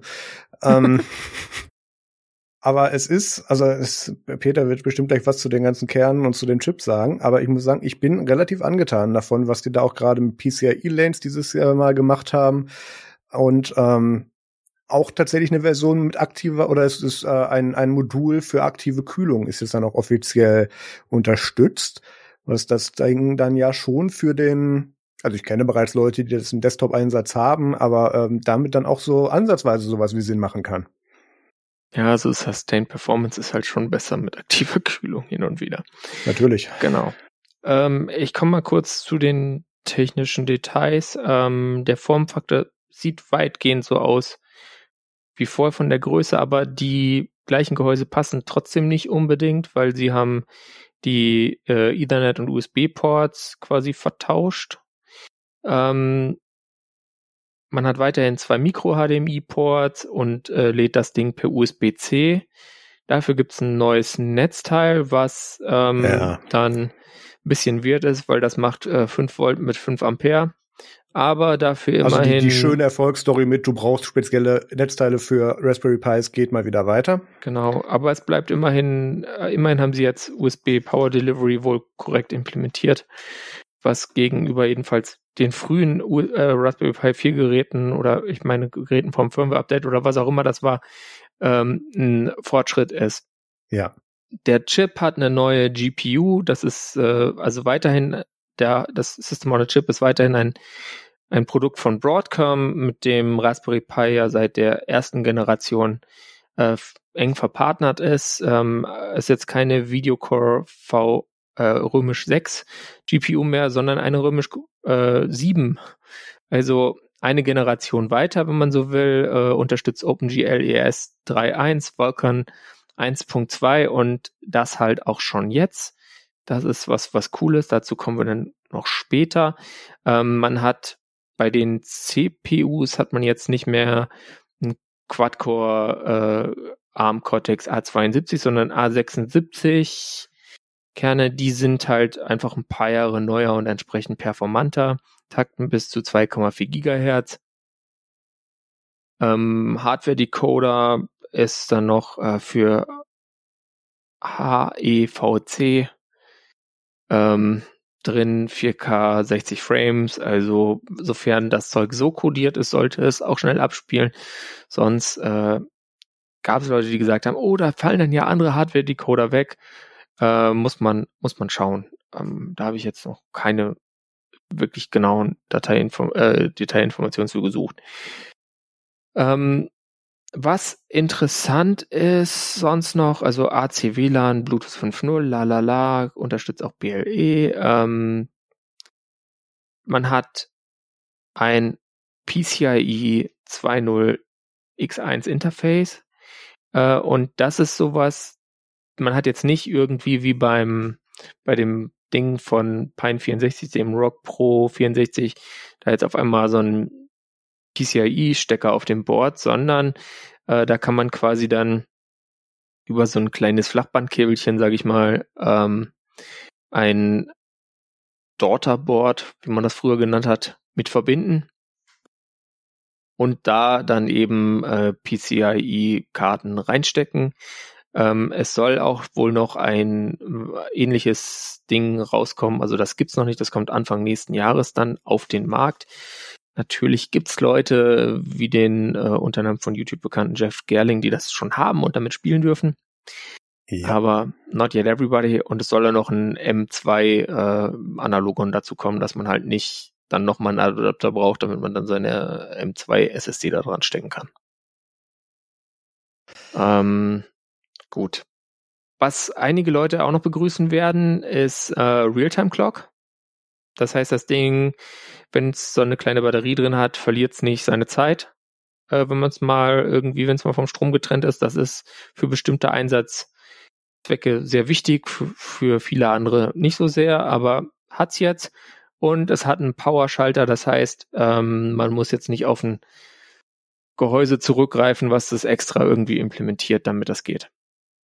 Ich habe ja noch so ein Projekt auf der Halde, wo ich mir gerne so ein Raspberry Pi als VPN-Endpunkt beziehungsweise Connector, wenn ich wieder auf Reisen und Konferenzen bin, gerne mal basteln würde. Also das Ding hat irgendwie, keine Ahnung, die beiden Sony E-Zigaretten-Akkus in lila irgendwie hinten drauf oder in grün. Mhm. Ähm, ich stöpsel mich da per Kabel dran oder das Ding wird Multi-WLAN können. Macht da zwei Hotspots mit auf. Mit dem einen verbinde ich meinen Laptop, dann gehe ich in Konfigurationsinterface und sage dem Pi, dass er sich bitte mit dem Hotel- oder Konferenz-WLAN verbinden soll und mache dann dazwischen meine VPN-Verbindung auf.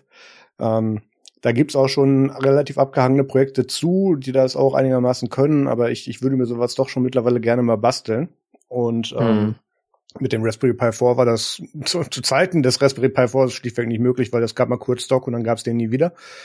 Ähm, oder bezahlbar. Mhm. Ähm, und ist aber eigentlich fast schon Verschwendung, weil alles, was du gerade gesagt hast mit dem gerade, dass man da jetzt auch mit NVMe bzw. M.2 Risers dann eben da auch Sachen drauf machen kann, bin ich jetzt schon fast wieder in Versuchen, mir daraus wieder eine NAS oder ja, irgendeine Network, ja, Network Attached Storage Lösung rauszubasteln. Genau. Ich, ich ja. finde auch, das ist, das ist so ein Thema. Also es gibt noch ein, ein Feature, sie haben jetzt auch äh, quasi für den USB 3 Controller, ja. äh, setzen sie nicht mehr auf ihr, was von ViaLabs, sondern sie haben was eigenes gebaut, äh, was halt dann entsprechend mehr kann. Das ist quasi deren, heißt RP1, äh, also irgendwie deren erster Chip, wobei sie dann natürlich mit ihrem Mikrocontroller, dem RP2040 schneller waren, aber äh, und auch äh, jetzt eine Prozessbreite aus der tiefen Vergangenheit, ja, 40 Nanometer, der, das SoC von Broadcom ist 16. Ist jetzt auch nicht Cutting Edge ist, aber ist okay, würde ich sagen. Ähm, irgendwie die, die Frage, jedenfalls, wenn man sich dieses Board anschaut, ist so die, ist irgendwie so, ja, aber, aber wofür? Also was macht man jetzt damit? Was, ja? was mache ich jetzt damit? Wie, wie werde ich damit schlauer? Also es gibt so diese, diese Idee natürlich, äh, die gleich, die einem gleich so kommt, hm, das wäre vielleicht so, wenn bei meinen Eltern der Computer kaputt ist, die machen ja nicht so viel, vielleicht könnte man dann sowas da einsetzen. Ähm, da wäre es natürlich interessant, wobei dann wäre ehrlich gesagt mehr so die, ich sag mal, ein Raspberry Pi 500 analog zum Raspberry Pi 400 nur dann vielleicht auch mal mit wenigstens 8 Gigabyte RAM, bitte, danke. Ähm, ja. Eine inter fast interessantere Lösung, weil das dann halt integrierter ist. Ähm, wenn ich jetzt irgendwie LEDs zum Blinken bringen will und, und so Dinge, die man ja auch lange mit Raspberry Pis äh, gemacht hat, oder sage, ich habe hier einen alten Drucker und da baue ich mir jetzt irgendwie Cups dran, dafür hat das Ding viel zu viel Leistung, ist totale Verschwendung. ähm, als NAS, äh, ja gut, da brauche ich dann noch ein Gehäuse, dann brauche ich noch äh, diesen einen Adapter, den es da nicht gibt, dann noch einen anderen Adapter, äh, um dann zum Beispiel SATA-Ports aus dem PCIe zu bekommen, falls ich äh, mehr auf günstigen statt auf schnellen Storage setze. Mhm. Ähm, dann brauchst du natürlich noch ein Gehäuse und dies und das. Das heißt, du hast, du fängst zwar dann bei günstigen 60 Dollar an, aber da bleibt's halt nicht annähernd. Also für viele Use Cases ist es dann auch wieder, wenn man es dann alles zusammenrechnet, zwar cool und so und besser möglich als vorher, weil du nicht mehr diesen Mist hast. Und ich nenne das jetzt einfach mal Mist, weil es ist Mist, äh, dass du da so USB-Geraffel da irgendwie dazwischen schaltest. Was dann ich sag mal so, in den meisten Fällen natürlich trotzdem gut genug läuft zu USB-C zu äh, USB auf äh, Serial ATA Adapter oder so. Die die gibt's schon in in einigermaßen solide, aber du hast halt ja. immer noch mal so eine weitere Variable drin, die du eigentlich vermeiden könntest und nicht unbedingt willst. Ähm, dann, ja klar, Kamera kannst du anschließen, kannst da irgendwelche äh, Sachen dir bauen. Ähm, auch der Fakt, dass, dass dieses, dieser PCIe-Port, wenn du den nutzen willst, dass das ein separates Board ist, das macht natürlich auch dann die, wenn du das dann aufbauen willst, dann, da brauchst du natürlich auch eigentlich irgendwie so ein Gehäuse, was beides integrieren kann. Und dann welchen, welchen Formfaktor ist es irgendwie übereinander, nebeneinander, was auch immer. Mhm. Da so sehr ich über diese Boards mich kaputt gelacht habe, die teilweise so super dumme äh, Layouts verwenden, um dann so einen NVMe äh, äh, M, nee, M2-Konnektor quasi irgendwie unten drunter oder, oder oben drauf und dann am besten noch direkt über den Chipsatz, weil nee, nee, das wird ja nicht schon hart genug, die NVM, heiß genug die NVMe SSD, das wird dich gar nicht, äh, wird gar nicht die ganze Performance ruinieren. Ähm, machen, finde ich, das irgendwie fast überzeugender, was dann die Konkurrenten zwischenzeitlich vorgestellt haben, weil man eben nicht noch dies und das und jenes und dann musst du noch gucken und la la la und dann wird das wieder so kompliziert. Ja? Ich denke auch, dass wir uns hier vom Multipurpose Low Power Gerät eher zum Desktop Ersatz mittlerweile bewegen, ähm, dass das auch die die ja Zielsetzung dieses dieses neuen Designs war ähm, was das Thermal Throttling und gerade die das Cooling allgemein betrifft, haben sie auch auf ihrer Seite sehr gute Benchmarks ähm, zugemacht mit mit CPU und GPU Stresstests und ähm, Unterschiede Cooling, Active, Passive, ähm, mit Head, ohne Head und so weiter. Also ähm, da, da fallen unter den allermeisten Kombinationen schon relativ gute Werte bei raus, wo ich denke, okay, das, das schließt das Raspberry Pi als Formfaktor jetzt nicht mehr zu aus. Mhm. Da würde ich dann jetzt nicht eins von diesen anderen Boards, über die wir hier so oft sprechen, mit irgendwie 12 HDMI-Anschlüssen und irgendwie drei Netzwerkports, die würde ich dann jetzt nicht mehr zwingend dafür bevorzugen. Ähm, vor allem, was man hier auch sehen muss, ist, dass dadurch das, was die Raspberry Pi Foundation hier im Hintergrund auch macht, ähm, beim, beim Software-Enabling, ähm, ja. da garantiert auch wieder die Nase vorn haben wird, ganz schlecht, äh, ganz schlicht da, deshalb, weil die das sowohl im Embedded-Bereich als auch für ihre ähm, ja, Normalkunden ähm, ja attraktiv machen müssen. Und das ist in dem Fall ja auch was Gutes, weil da in Anführungszeichen später auch dann ja für andere Projekte ein Nutzen rausfällt. Also, ähm, ich meine, mhm. also das ist wirklich was, was Tolles, wenn du denkst, dass da jetzt der Grafiktreiber, äh, den Igalia, das ist so eine Bude, die, die so Dinge entwickelt, quasi ja. für den Linux-Kernel gleich, für äh, quasi die allerersten Geräte für Tag eins quasi da was Open Source und sauber und es unterstützt die Standards, die du haben willst, also irgendwie OpenGL äh, GL äh, für Embedded Systems 3 3.1 tatsächlich und dann Vulkan, ähm, dass das einfach gleich da ist, dass es in Upstream Mesa und im Linux-Kernel dann auch ist und da reinkommt, äh, das ist, das ist auch ein Novum, sage ich mal, in dem Raspberry Pi Ökosystem. Das waren Dinge, die sonst immer erst später kamen und anfangs hattest du irgendwas äh, mehr oder weniger fürchterlich verblopptes. Und es war halt Community Effort. Diesmal haben sie sich gleich drum gekümmert. Ähm, das ist wirklich toll. Äh, auch Lip Camera Support natürlich äh, wird es geben, um die, die Kamera zu unterstützen. Und äh, außerdem, äh, ja, also das ist, das ist schon gut und wirklich toll, aber so richtig, ich weiß nicht, es ist halt irgendwie nicht Fisch, nicht Fleisch. Das, das bleibt einfach, finde ich bei mir. Also ich, ich weiß irgendwie nicht so ganz, wofür ich das jetzt einsetzen sollte. Ich, ich wüsste, also ich, allein durch meine Anforderungen würde ich jetzt, Anforderungen würde ich jetzt, jetzt auch nicht als Desktop-Ersatz oder als mein Main-Desktop auch nur in Erwägung ziehen. Aber ähm, gerade, keine Ahnung, Point of Sales, Digital Signage, ähm, der Educational Markt, der dann da wieder irgendein grässliches 3D-gedrucktes Laptop-Gehäuse vorausbringen wird. Ähm, oh, ja. Hoffentlich mal wieder ein Ökosystem an Herstellern von Open Source NAS-Geräten, die diese Chips dann auch und diese, diese Boards dann auch verwenden und nicht direkt wieder pleite gehen. Das haben wir jetzt ein paar Mal durchgespielt, das können wir so langsam fortführen. Ähm, da, da sehe ich die dann schon eher mit drin. Und ähm, mhm. dieses nicht Fisch, nicht Fleisch verstehe ich als Punkt total. Andererseits ist das nicht eine Lage, zu der, in die wir die Raspberry Pi Foundation gedrängt haben. Dadurch, dass wir halt allen und jeden Scheiß versucht haben, mit diesen Boards abzubilden. Ja, ja und die dann irgendwann halt hingegangen sind und gesagt haben, okay, dann bauen wir jetzt auch die Hardware ein. Oder wer kannst du wieder mit, und das, den, den Chip brauche ich nicht oder den Anschluss, was machen die jetzt? Was soll das? Ja, und dann gab es ganz Leute, die jetzt gleich gemeckert haben, ah, aber hier dieser Rockshop 3588 äh, besprochen in vorigen Technik-Technik-Episoden, äh, der ist aber eigentlich ja noch viel schneller und so, la la la la la. Mhm. Ähm, ja, irgendwie schon.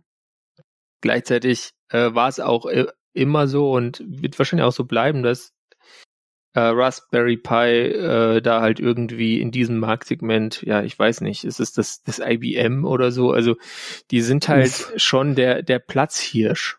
Ja. Und äh, die haben die größte ja, Bekanntheit und wenn du jetzt das Ding relativ einfach auch von der NVMe booten kannst, äh, das ist natürlich ähm, schon was Cooles. Ne? Also wenn dein, dein Thunderbird Pi kaputt geht und du ersetzt ihn, dann wirst du dir schon überlegen, ob du dann da wieder einen Vierer reintust oder dann einfach sagst, ja, okay, fünf, zack, fertig.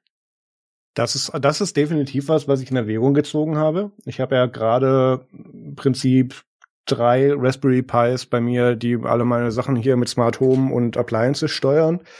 Eins ist mein Raspberry Pi 4 mit 8 GB RAM, was, was meine Thunderbird Session ähm, äh, steuert. Das, das Ding ist nach, nach, nach äh, zu viel Hardware oder zu viel RAM nur für Thunderbird, aber ich glaube mir, ich nutze es aus mit allem, was ich darauf mache. Deswegen habe ich es ja mal als Appliance mhm. ausgelagert, damit ich das nicht auf jedem meiner Endgeräte als Client mit rumschleppe und dort tue.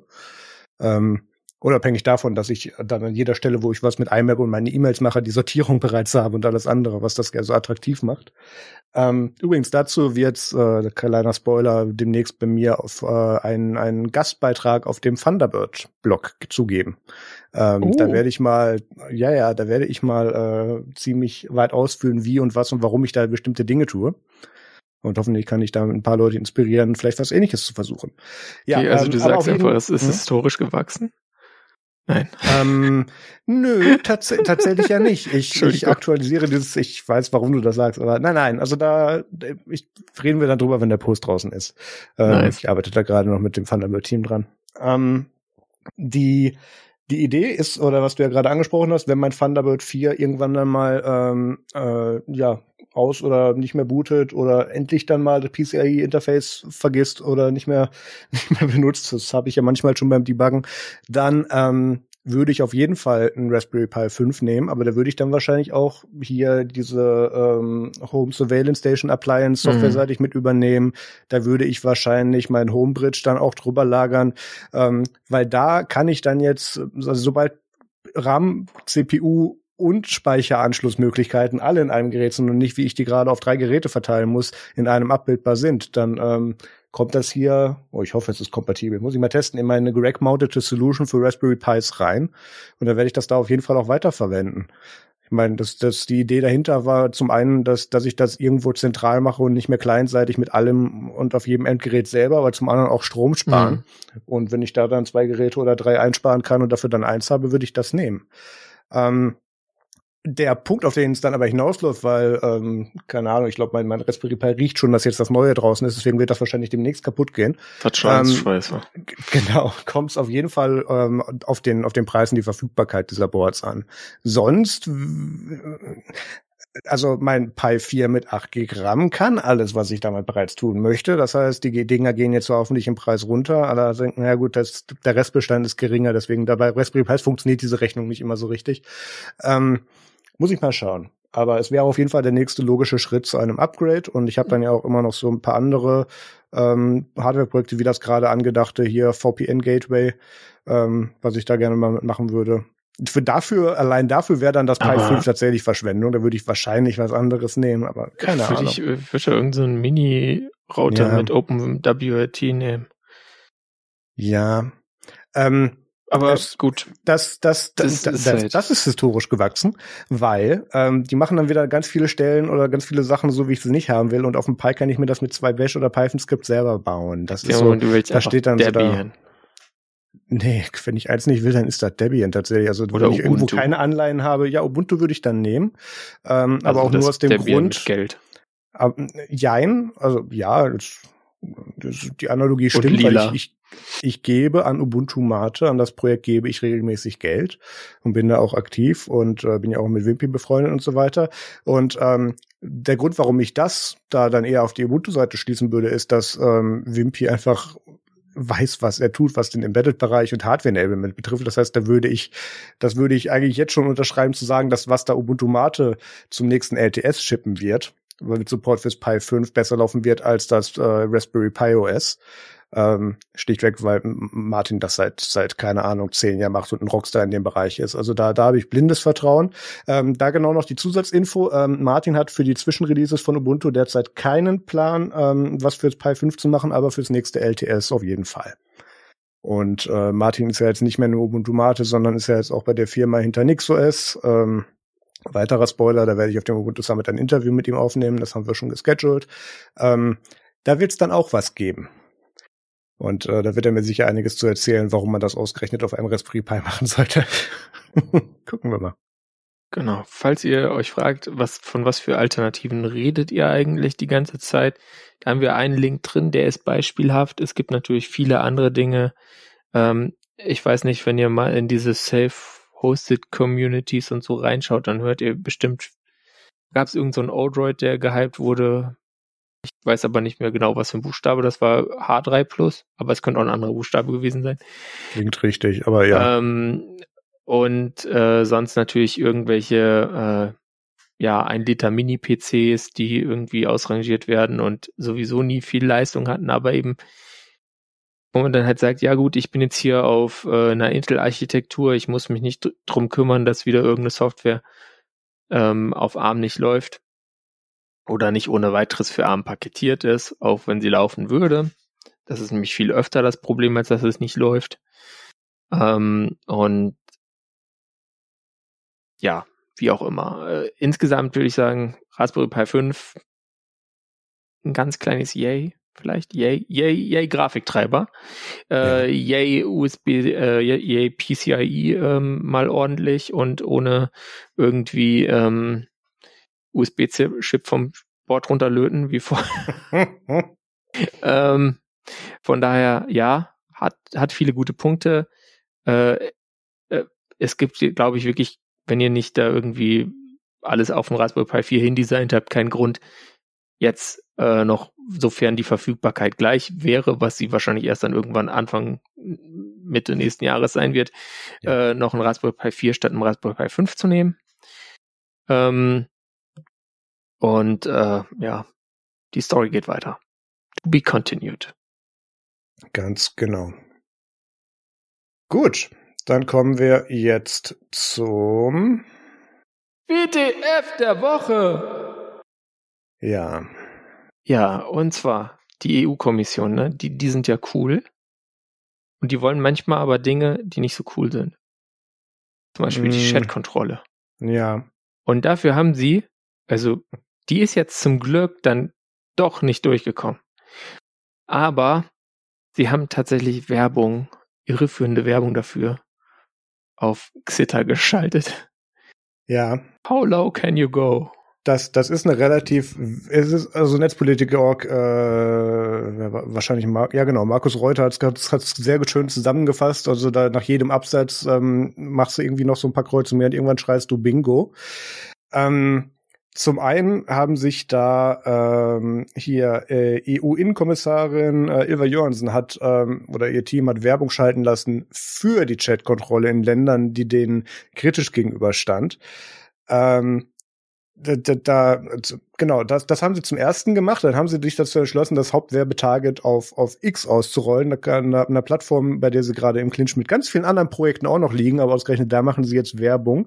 Und dann haben sie den Vogel abgeschossen, indem sie da politisches Microtargeting gemacht haben. Etwas, wo die EU sich auch gegen ausspricht und was mit dem DSA auch ähm, äh, Entschuldigung, ähm, äh, hier Digital Markets Act auch in, in eigentlicher Weise reglementiert eigentlich sein sollte, ähm, haben sie sich da, ah, was, was, was waren so die schönsten herauszustellenden Sachen? Ähm, äh, genau, sie haben Personen getargetet äh, oder geguckt, dass, das, dass es der Anzeige bei Personen nicht landet, denen, die sich zum Beispiel für Datenschutz interessieren. Da weißt du eigentlich auch schon alles, was du zu dem Thema wissen musst.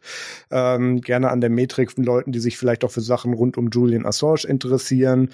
Ähm, oder bei ähm, Euroskeptikern, die zum Beispiel Nexit, Brexit und, und die ganzen anderen Varianten davon oder irgendwie im Dunstkreis von Nigel Farage bis zur AfD interessiert sind. Also ähm, eigentlich genau das, wo man eigentlich gesagt hat, da, da, da möchten wir jetzt x einen Strick draus drehen, weil wir das nicht gut finden, dass das überhaupt möglich ist, wurde jetzt hier für eine Initiative, die auch allgemein nicht gut ist, ähm, dann angewandt. Das ist schon, also es ist schon, viele Checkboxen werden da getickt. Ja. Das ist schon ähm, echt gut. Ja. Das ist natürlich jetzt gerade in den letzten Wochen, wo der Herr Bridgeon ähm, seine Liebe zum Format Brief ent entdeckt hat zu, gegenüber zu diesen Firmen natürlich ein schlechtes Timing. Ähm, und ja. nichtsdestotrotz ist die Initiative ja auch Gott sei Dank gescheitert. Beziehungsweise ich bin, gehe davon aus, dass, dass wir die noch ein paar Jahre in der Wiedervorlage haben werden, aber sie wurde jetzt ja erstmal abgelehnt und gekippt, die, genau. die Chatkontrolle. Ja. Das ist sowas wie die Vorratsdatenspeicherung. Macht euch keine Sorgen, das kommt wieder. Oh ähm, ja, ja, ja das schon. ist, das ist einfach so. Die, die Dinger gibt's und ähm, das Gute ist, man muss sich nicht wieder komplett neue Argumente ausdenken. Man kann eigentlich die vom letzten Mal noch rauskramen und überlegen, ob ihm noch was dazu einfällt. Wir erzählen seit Jahren das Gleiche dazu. Wir aktualisieren das Datum. ja, ja, ja. Es, es, so. es macht's einfacher ja. ähm, um es positiv zu sehen. Und ja, das, ist halt, das wohl richtig. Das Problem ist die, die Unbelehrbarkeit gegenüber diesen Themen. Ist halt manchmal schade. Aber gut, ja. wo wir schon bei äh, Netzpolitik sind, ja. liegt es nahe zu Events überzuleiten. Wobei es da darum bei natürlich nicht nur um Netzpolitik geht beim 37C3 in Hamburg. Yay, Kongress. Tschu, tschu. Ja. Ähm, der Chaos, äh, Chaos Computer Club lädt vom 27. bis zum 30. Dezember diesen Jahres wieder nach Hamburg ein. Dieses Mal wirklich und versprochen. Und ähm, das, also das, das CCH beziehungsweise ähm, hier das Kongresszentrum in Hamburg ist ja jetzt soweit abgerissen bis neu gebaut, dass man da wieder Veranstaltungen drin durchführen kann. Und deswegen ist der Kongress jetzt auch mal wieder dort. Ähm, man merkt, dass es ein äh, äh, Chaos Camp ja ist. Ähm, die Timelines sind wesentlich verkürzt, was die Einreichungen von von äh, von von äh, hier Talks und und Submissions für für Assemblies und so weiter betrifft. Ähm, da solltet ihr euch bitte dran halten. Aber wenn ihr da vorhabt zu sein, wisst ihr das garantiert eh schon. Für alle anderen sagen wir, das ist die ähm, Jahresendveranstaltung, wenn man sich irgendwie im Bereich IT, Gesellschaft und ähm, Netzpolitik interessiert und coole Leute treffen möchte, auf jeden Fall mal erwägen sollte hinzufahren. Ähm, Peter hat mir im Vorfeld schon gesagt, dass er, dass er vorhat, dort zu sein oder glaube ich schon irgendwas gebucht hat. Ich kann es leider noch nicht Hotel, so tief. Alles, uh. alles gebongt. Ich muss nur noch ein Kongressticket kriegen.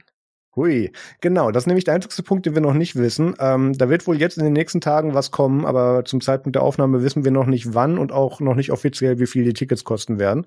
Ähm, Geld. Mit der Info steht und fällt allerdings auch, ob ich dabei sein kann. Ähm, aber wenn mir das möglich ist, werde ich das auch wieder tun. Ansonsten hatte ich dieses Jahr ja schon Camp, aber dann kriege ich hier wie Peter FOMO und fahre da trotzdem hin auf den letzten Drücker. Das wird alles zu teuer. Ich versuche es mal. So. Kannst ja einfach äh, täglich an- und abreisen. Also mal gucken, wie, ähm, wie der Deutsch, wie du mit dem Deutschland-Ticket äh, hin und her kämst.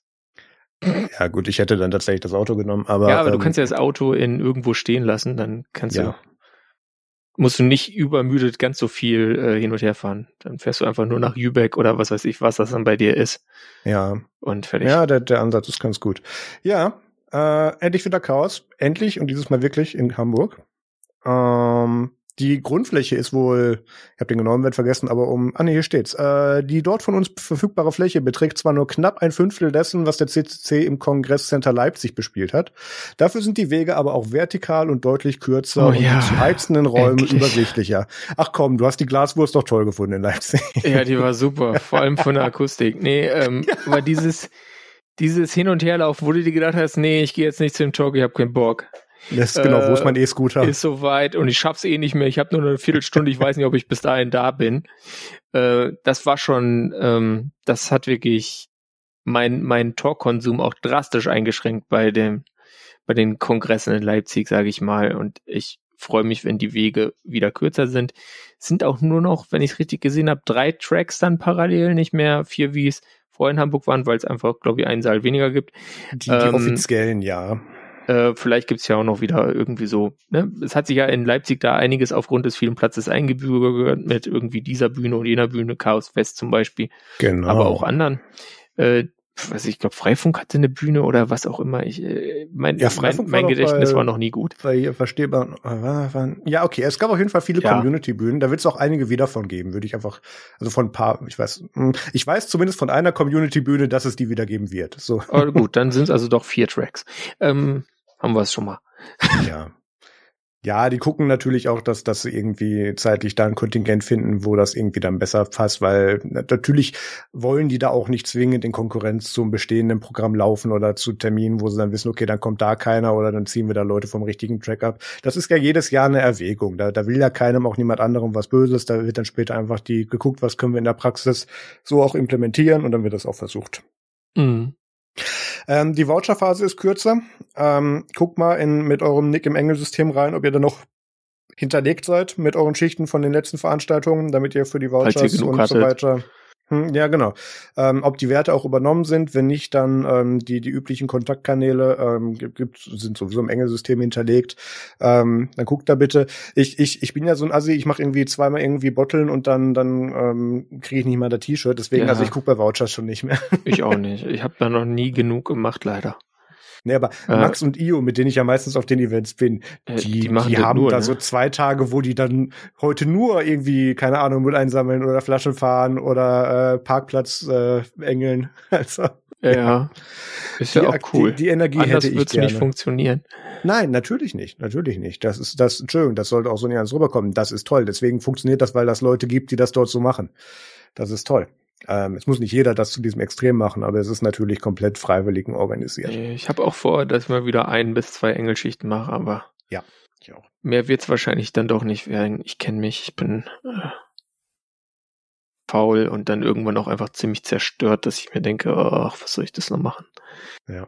Ähm, aber Äh, bei- Spoiler, ne? Ich habe Mhm. mir, ich habe hab tief in den Geldkoffer gegriffen.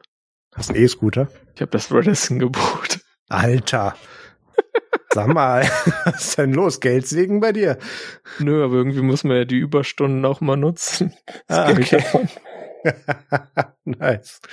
Ja, das Ja. ist sehr gut. Mhm. Ähm, wenn ihr noch kein Hotel habt, ähm, äh, haltet euch ran und guckt, dass ihr noch was im Einzugsbereich Hamburg findet.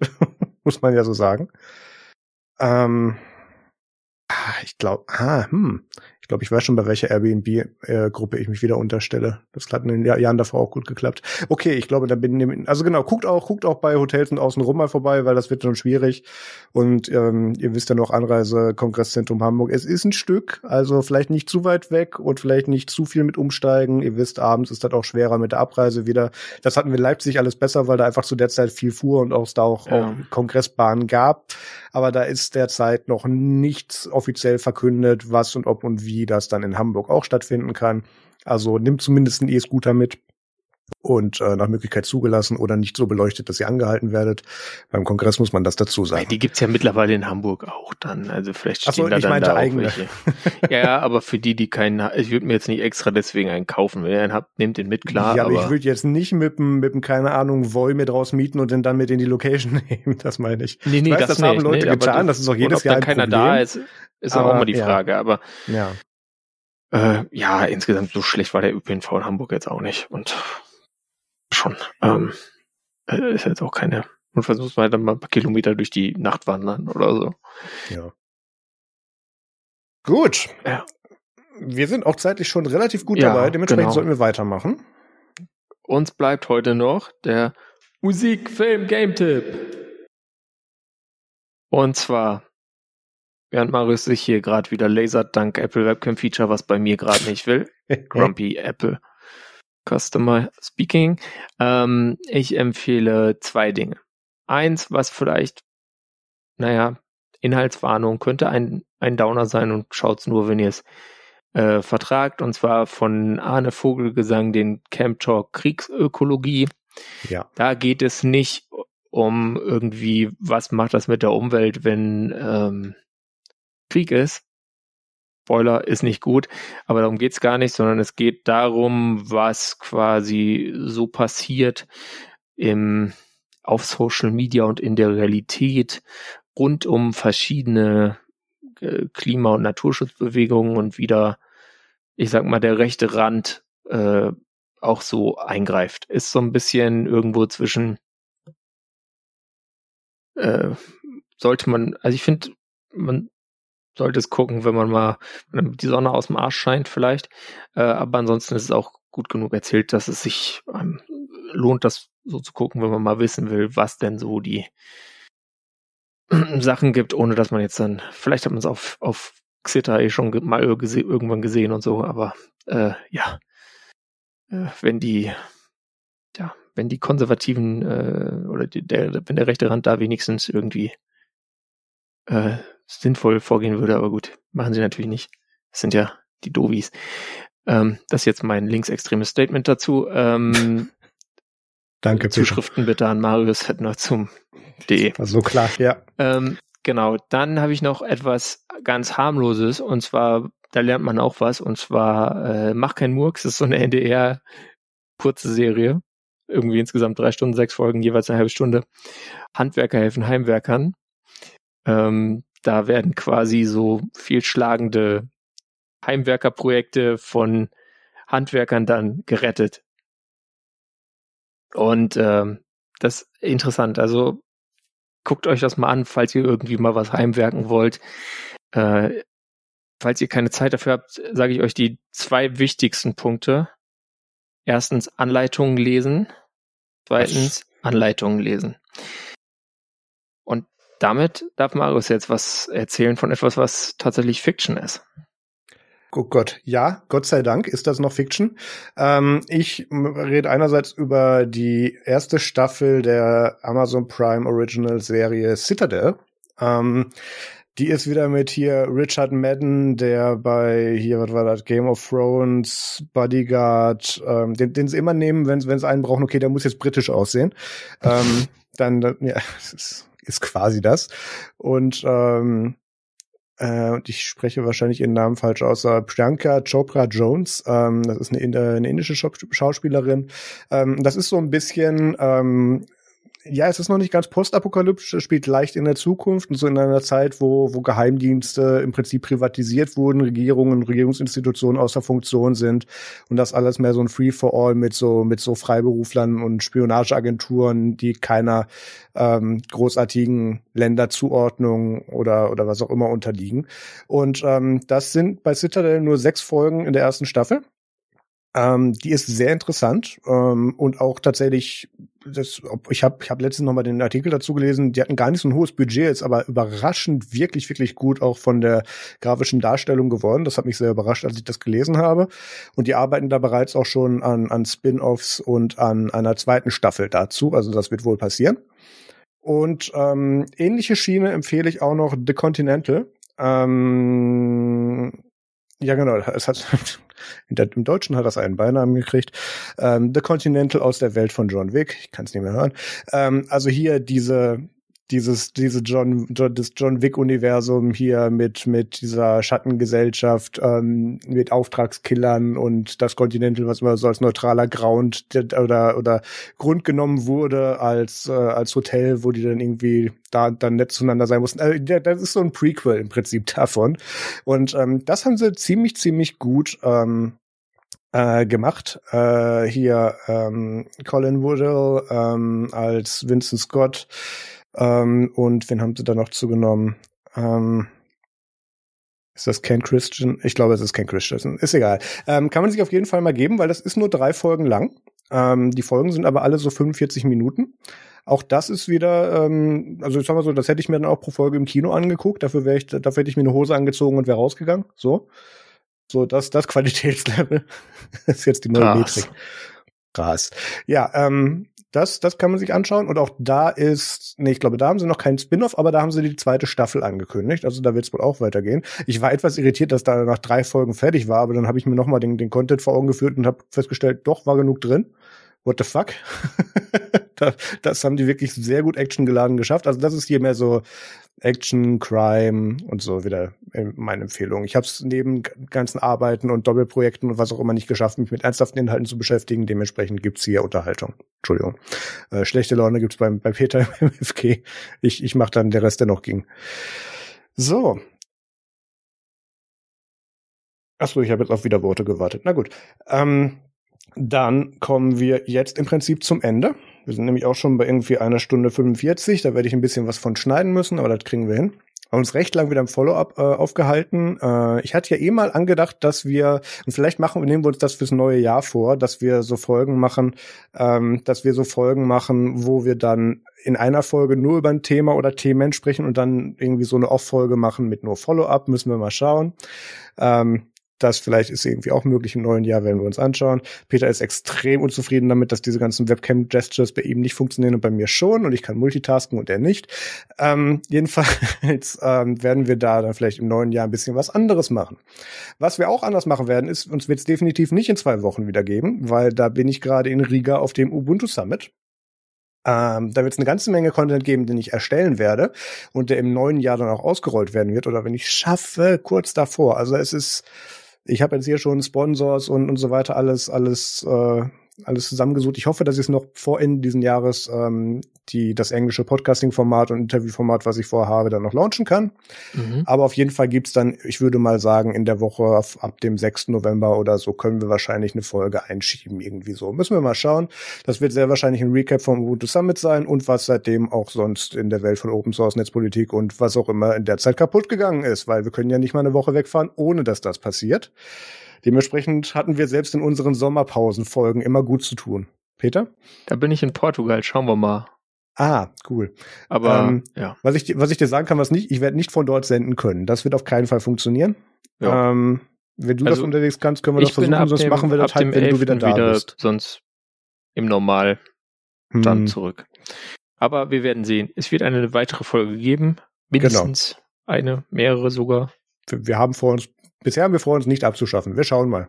Ja, vielleicht entsetzen wir uns einfach durch AIs, die haben nämlich immer Zeit. Ist besser. Ah, wir müssen echt, ich muss nur zum extra Anstart kriegen. Wir müssen Meta-Podcasting machen. Ich habe so, ja, Gesprächsbedarf. Egal, aber wir sind schon viel zu lange dabei, deswegen wird es das in dieser Folge nicht mehr geben. Wir bedanken uns fürs Zuschauen, gebt uns all euer Geld und hört, wir hören uns spätestens in ein paar Wochen wieder und auf jeden Fall dann auch in der Folge gegen Weihnachten. Von daher vielen lieben Dank fürs Zuhören, macht es gut und bis zum nächsten Mal. Tschüss. Macht's gut. Passt auf, passt auf euch auf. So. Nutzt Matrix.